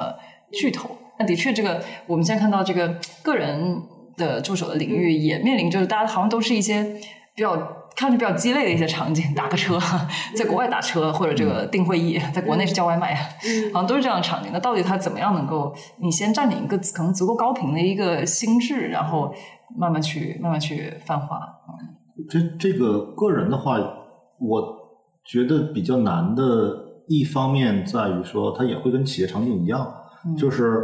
agent 要想要比较好的质量，它就会有非常复杂的那种 trip salt 一类的东西。那跑起来的话，现在模型的 latency 就太高了，就会变成说你问他一个事情，他反复、反复、反复、反复想，嗯，然后自己还会死机、死循环，然后就不出来、不出来结果了。所以目前的技术的话，不管是我我看到的，不管是在企业里面还是在个人场景下，都有很尴尬、很难的情况，就是。于是说，很多人把这个东西场景越做越窄，很多时候也是说发现说定死一个固化的 workflow，然后让这个用一个 multi model 的框架来直接把这个事儿做完了，要比这个让 GPT 自己去做 reasoning 要要好很多。然后可能的一个 hybrid 的场景是说，大家用 GPT reasoning 之类的这样的东西，在用一个 batch mode 去优化 workflow 和那个 template 的框架本身，而具体每次的执行的时候都是定的比较死板的那种，那那那种流程，这也是看到的一个折中的方案。嗯，然后我觉得那个 To C 助理的应用很大一个问题还是数据权限的问题，就是你很难拿到一个助理，他真的可以 access 你 WeChat 就微信，然后滴滴打车、美团，就是这种各种各样的数据都都给到你，就是所以现在我觉得可能大家更倾向于说 iPhone 或者是小米，就是这些硬件设备，因为他们有最底层的一个数据权限嘛，所以他们更有机会做出来一点。嗯，那就回到了还是这个载体的问题，谁拥有了更多的这个最大 distribution 的终端，嗯，那可能你从底层去打通这样的啊、呃应用场景，可能对个人来说是一个可能性。嗯。那这就可能就可以聊一下硬件和这个像 Rewind 之类的软件，有很好的地方，也有很、很很麻烦的地方。就是、嗯呃，它非常简单粗暴的就就截屏。截屏，对。暴力截屏，然后然后去截屏去理解，它确实挺还还蛮有用的。嗯，你用它来做什么？我用它来去，我我尝试着用它去帮我去去录我见到的各种 pitch，因为它可以录音，它可以截屏，然后这样的话，嗯。我总结起这个，我写我写起来就 memo 会比较容易，嗯嗯。但是呃，效果并没有那么好，就是 Rewind 背后的 AI model 在做 summarization 等等这些事情上，还有这在 QA 这些事情上的效果没有好到说我可以呃真的指望它来替替我去 summarize 这个 pitch。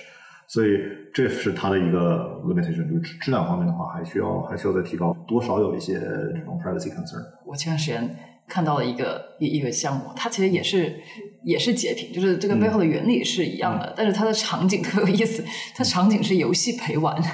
哦，就一下你就会觉得说，哎。你的心理门槛就没有那么高，我都是为了让旁边那个有一个二次元的妹子在给我打游戏加油助威，我还介意，我不就是要把给她看呀？那比如说这个妹子陪我游戏陪玩完了，然后她还可以陪我看剧啊，那看完了剧，比方说，那既然都是 PC 上的，也许他还顺便瞄到了我的这个跟老板的对话 跟老板的对话。他说：“我靠，你老板怎么大半夜的还来找你啊？对吧？这个这个老板心理安慰，对，就是你想想，就是当就是你从这个这个情绪角度出发的时候，哎，好像就嗯这样不太想 privacy 了。为了为了这个工作原因，我们会很挑剔。但是你想，为了个人情绪原因的时候，你的这个心态也许就会有一些不一样。提供情绪价值。对对，不过回过头来，既然讲到了这个情绪，就讲其实我们刚才讲了很多 to to B 的，对吧？嗯这个这个 productivity 啊，这种这种东西。那 to C 我就发现，这个国内对于这个 character AI 的热情，我觉得比国外要要高很多。我不知道你们有没有有没有这个这个感觉？洪山那篇文章也也讲到，就是说，那我们现在看到的这个这个留存度，对吧？这些。其实还是没有，呃，就是离我们现在用的一些这个 social media 这些公司，其实还是比较嗯差的比较远的。但是我我也比较好奇，就是那当年对吧，Facebook 是吧刚开始的时候，他们的留存是不是也会要必然要经历这样的一个过程？我们现在看到的，可能在呃 C 端可能还没有足够多人去挖掘的一些东西。这感觉像是一个单机游戏在跟网游拼留存，因为嗯 charity AI 这个东西现在很难形成网络效应。嗯，它是个单机。对，并且我觉得还有什么模型也不够好呀，latency 呀，就是就是体验上还有特别多粗糙的地方。就 context 又少，所以这个、这个还不是一个游戏时长特别长的单机游戏，就你打一会儿就重新开始打了。它有可能成为这个未来有联网游戏吗？比如说我，比如说我跟 character 上面的一个人可以交互的很多。我比如说你有一个朋友，你跟他很好，你也会希望他见到你其他的这个朋友。就这个需求会不会是一个逐渐逐渐生长起来的？东西。你们会看一些 to C 的公司吗？就是嗯，我肯定要关注，就是有没有现象级的产品出来。然后我觉得 so far 整个技术还有这些，对，就就有点像刚刚说的那个问题，就是今年所有的事情都是 delay 的，就是嗯。因因为你发现这个整个产业链很慢，我来我来讲一下我们二级市场有很多 delay 的情况，就是比如说 Oracle，它就说它的 AI 的收入没有没有那么快涨起来，因为它那个 data center 没有建好。然后你可能建好之后，你没有通电，因为因为你每个省每每个那个 state 的电也是需要批准的，然后包括你的 data center 的散热可能也缺少一些 component，所以然后再到了说你模型的 training，好像每个公司也都在 delay，然后才到了说我们的呃生态里边的这些 tools 也在 delay，agent 也在 delay，所以我我感觉。对于 To C 的应用也是这样，就是因为现在环环节中的各个东西都不是够不够 ready，所以也没有看到这样的产品出来。Meta 它在下半年的时候也尝试去发布了一些跟 Character 相似的产品，或者因为它在 C 端中可能能玩的东西，但实际上你们看过来其实也是呃没有那么惊艳，或者是说整个效果也非常的一般，也不觉得是真的是有实际上反正用的用的人挺用的人挺少的，然后。包括其实 Amazon 也发了那个 bot，用的人也挺少的。可能反馈最好的就是 Office Copilot 和那个 Adobe 的那个，所以所以我说他们俩是 real 的 AI 公司嘛，其他的都还没有那么对需求就没有那么真实。嗯嗯。真实的角度，你们会去看的是说他真的是关注他呃有多少客户在用了，或者是他产生了多少的实际的收入了，来作为你们的判断是说真的是对多少用户在用，我觉得多少用户在用。Copilot 这个模式，我好奇你们怎么想？就是作为它作为一个产品的模式，我觉得 Copilot 这个产品模式是特别适合现有的巨头。嗯嗯，我觉得一个 startup，我觉得有一个非常，我我自己有可能有一个 bias 的这个观点，我觉得 startup 是很难用 Copilot 模式做的比现有的巨头嗯更好的，因为你 Copilot 什么东西，你那个 workflow 本身还没有在你这里的时候，建立的是一个新的。流程就我总觉得就是对于 startup 来说，当然这个它虽然很难，但是 startup 本身就是一个 play，就是 a bet。对我就是我不知道你们怎么看 Copilot 这种这这种模式啊，就是有哪一些你觉得新的 startup 这个 Copilot 的模式做的比较比较好的？嗯，Copilot 的话，本人本身如果是在软件上做 Copilot 的话，那确实感觉说天然就适合有分发优势的巨头。嗯啊，GitHub Copilot，我在 VS Code 里边写弄一个东西出来的话，就这样。那很多另外一个角度讲 Copilot 的话，就是说我这个 AI agent 还不够好，我需要 human in the loop。那以 human in the loop 为前提的 Copilot 的话，那就可以做成很多，就是按照场景、按照这个行业分出来的 Copilot。比如我们看到 YC 上一个 batch 巨量的这个。去 claim 你的 这个 insurance 的 copilot，去帮你做各种各样财务的，就非常具体事情的 copilot。那这这时候的话，就变成一个就是 vertical human in the loop play。那这种 copilot 对于用户来说，就是对于创业公司来说的话，还是有相应的机会的。嗯，它有些是非常传统的场景，就我记得也是 YC 有一个叫那个 zooming law，就是。呃，美国每一块地上面能够修的房子长什么样，它都有一个 law，然后都是一个就是非常厚的一个一个条款。然后过去就是当地的 developer 去看这个东西，然后我知道说我能够修几层，我能够开几扇窗户，非常非常细节。然后他就叠加这个和 Copilot 在一起，然后你就可以问他，我可以我就不用看那么厚的一个 rules。然后，然后这个其实是结合一个很传统的场景，所以它它它没有一个现有的公司在做这个事情，它就不存在一个巨头的优势。这个场景得是新的，如果是一个已有场景里边，你把这个 Copilot 做得更好，其实是。对 startup 来说是非常被动的。对，最后一个就是我觉得还没有提到的话题是这个多模态 GPT 这个 Four B 出来了，我觉得多模态也向大家展现了一个多模态可以做什么样能力。所以好奇两位，就是你们看到这个这个 GPT 展现出来多模态能力的时候，你们你们当时的一个反应是怎么样的？你们有期待的这个多模态的呃应用场景可能有哪一些？嗯，看到感觉是总算出来了，因为从去年开始就吼，吼到现在终终终于做出来了。嗯，呃，我想他提供的想象空间现在还没真的 realize，所以还需要一段时间去去让这个事情 sunk in。多模态出来肯定是对创业者是更好的，就是你能够做的东西变得更多了。你以前做来做去也就是文字上的那些东西，嗯，所以这个肯定是变好了。然后。然后第二，我觉得视频的多模态还是就还是很差，基本上没有，就就跟图片相关的。然后，但我觉得我们的商业社会更多是基于视频的，而不是基于图片的。就是呃，包括你看 media，你看广告，其实更多的都是基于视频的素素材，而不是基于图片的。然后，所以基于图片这个事情到底呃能够做多大的一个商业的一个 value，我我觉得可能也没有那么高。嗯，对，但是。呃，更多的还是要看视频一些进展，在这上面。就 generate 的精神。今天聊了很多，我觉得我们 cover 了很多话题。当然了，永远有更多的话题可以可以 cover。不过我们可最后就可以做一个系列，而且我觉得这次在这个年底的十二月十二月份，正好也是我们一个呃小小对 AI 的一个回顾和这个总结，可以分享一下你们对于明年这个一到两个期望或者说呃判断。这样的话，我想也许说不定明年这个时候我们再回来回顾一下，看看我们的这些我们的这些预想有哪一些。变化的这个地方，嗯，你们现在对于 AI 这个领域的发现，比起年初有过有过什么一两个比较大的变化吗？然后我再想想未来。我我觉得就是今年那个最后，其实刚才聊就是 disappointed 的地方，就是就是其实每个环节都比想的是 delayed 啊，就我觉得这个是今年的情况，但是已经是很大的变化了，因为我们已经进入了。A G I 开始的，就是最最最早的一个阶段。然后我我说一个我对于明年的期望，呃，就我希望越来越多的普通人可以用这个技术，就是。嗯，我觉得就在在这个就是 Chat GPT 包括 GPT Four 出来之前，我觉得很多人不会写 code，包括像我们的爸妈，包括像我们的小孩儿，他可能不会写 code，然后呃，他也不知道怎么给跟机器交互，他也没有从来没有用过 coding 的那些东西。然后，但是我觉得有了有了 GPT 之后，我们跟机器的交互是非常就变容易了非常多的。然后呃。我希望看到，就是我爸妈也更多的用机器人，然后我希望看到越来越多的年轻人去 try to 呃做里边的 research 也好，做做里边的呃各种应用的尝试也好。对我觉得这个东西现在就是把大家能够创新的一个范围变变扩大了非常多。就以前好像只有只有那个 engineer 你才能够做这个事情，现在呃对就是。就感觉每一个人其实都可以多尝试去去用这个东西。嗯，嗯，我今年和我一开始判断不太一样的事情是，Google 到了现在这个时候还没有发布，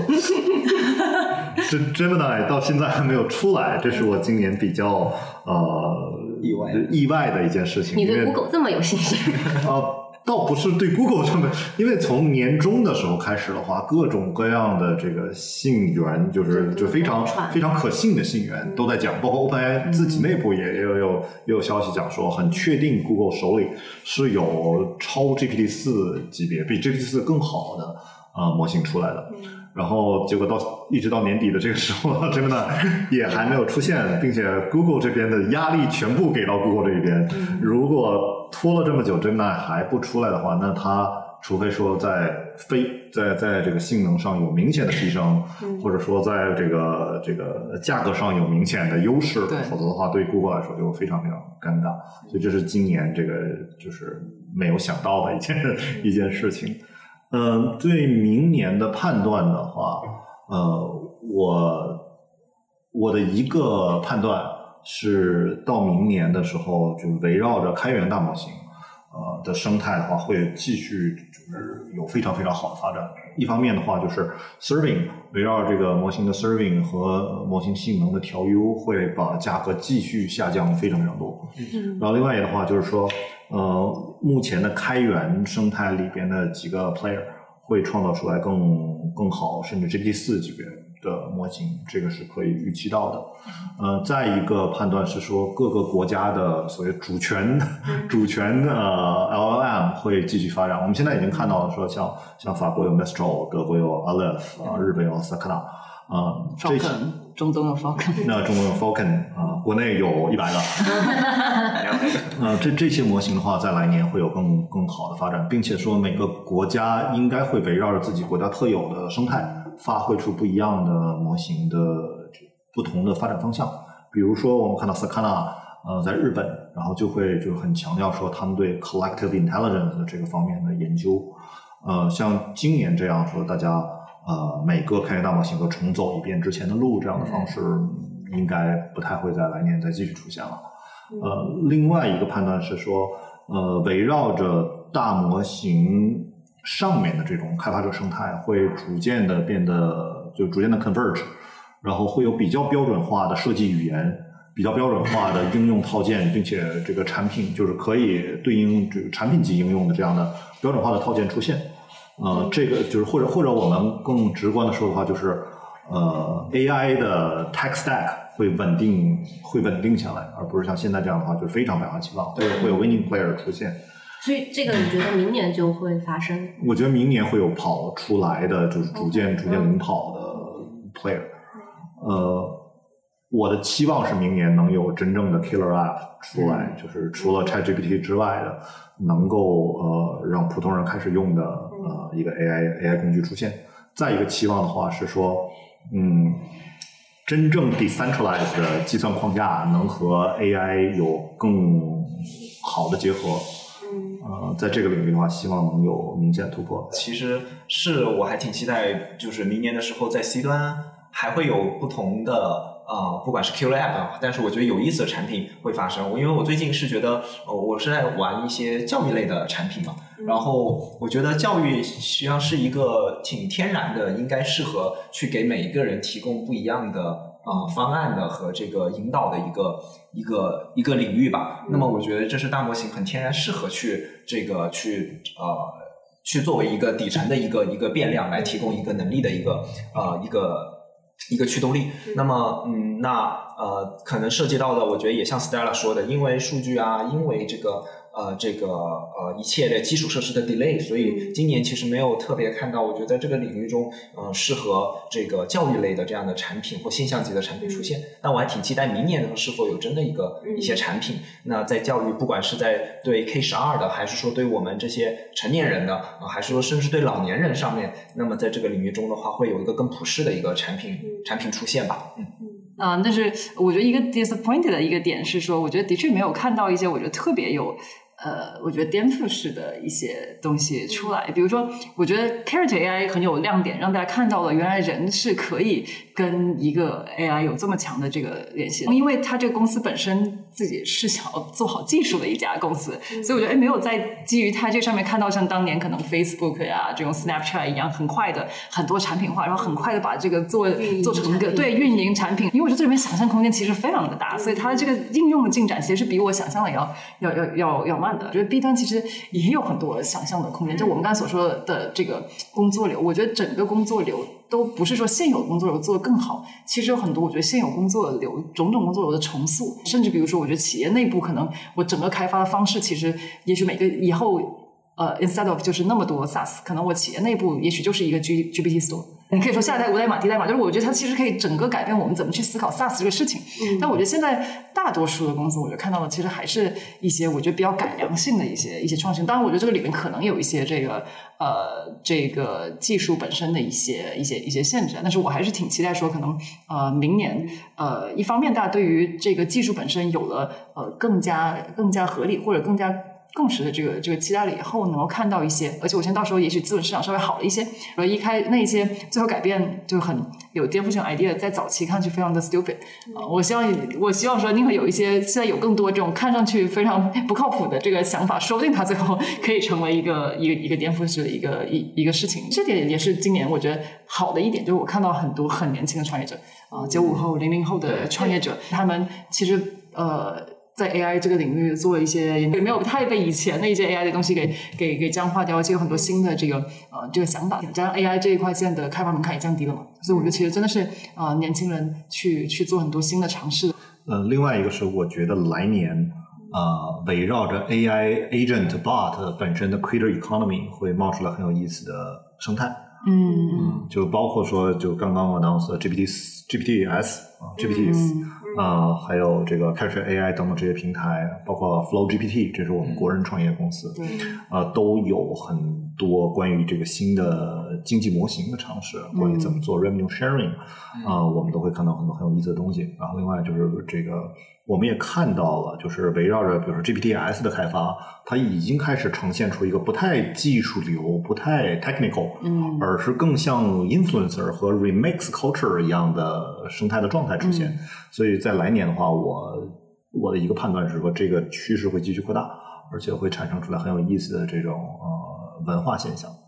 嗯，这个比较有意思。非常有意思。好呀，嗯那我们今天就好的，就聊到这儿。谢谢两位老师来到这儿谢谢谢谢，聊得很开心谢谢。莫妮卡高。拜拜。这次真的聊得太尽兴了，感谢大家的收听。关于生成式 AI，真的还有太多可以探讨的话题。这次交流还都是浅尝辄止。我们希望以后啊也能紧紧跟随这个颠覆性技术的发展，为大家呈现一系列更多元的深度讨论。也欢迎听众们给我们推荐话题和嘉宾，不论是研究员、创业者、开发者。Onboard 希望伴随先行者们披荆斩棘，让信息更无界，让探索更无畏，让技术理想照进现实。感谢大家的收听。如果你喜欢我们 Podcast 的内容，欢迎你点赞并分享给可能感兴趣的朋友。有任何建议反馈，都可以在评论区留言，我们都会很认真的看的。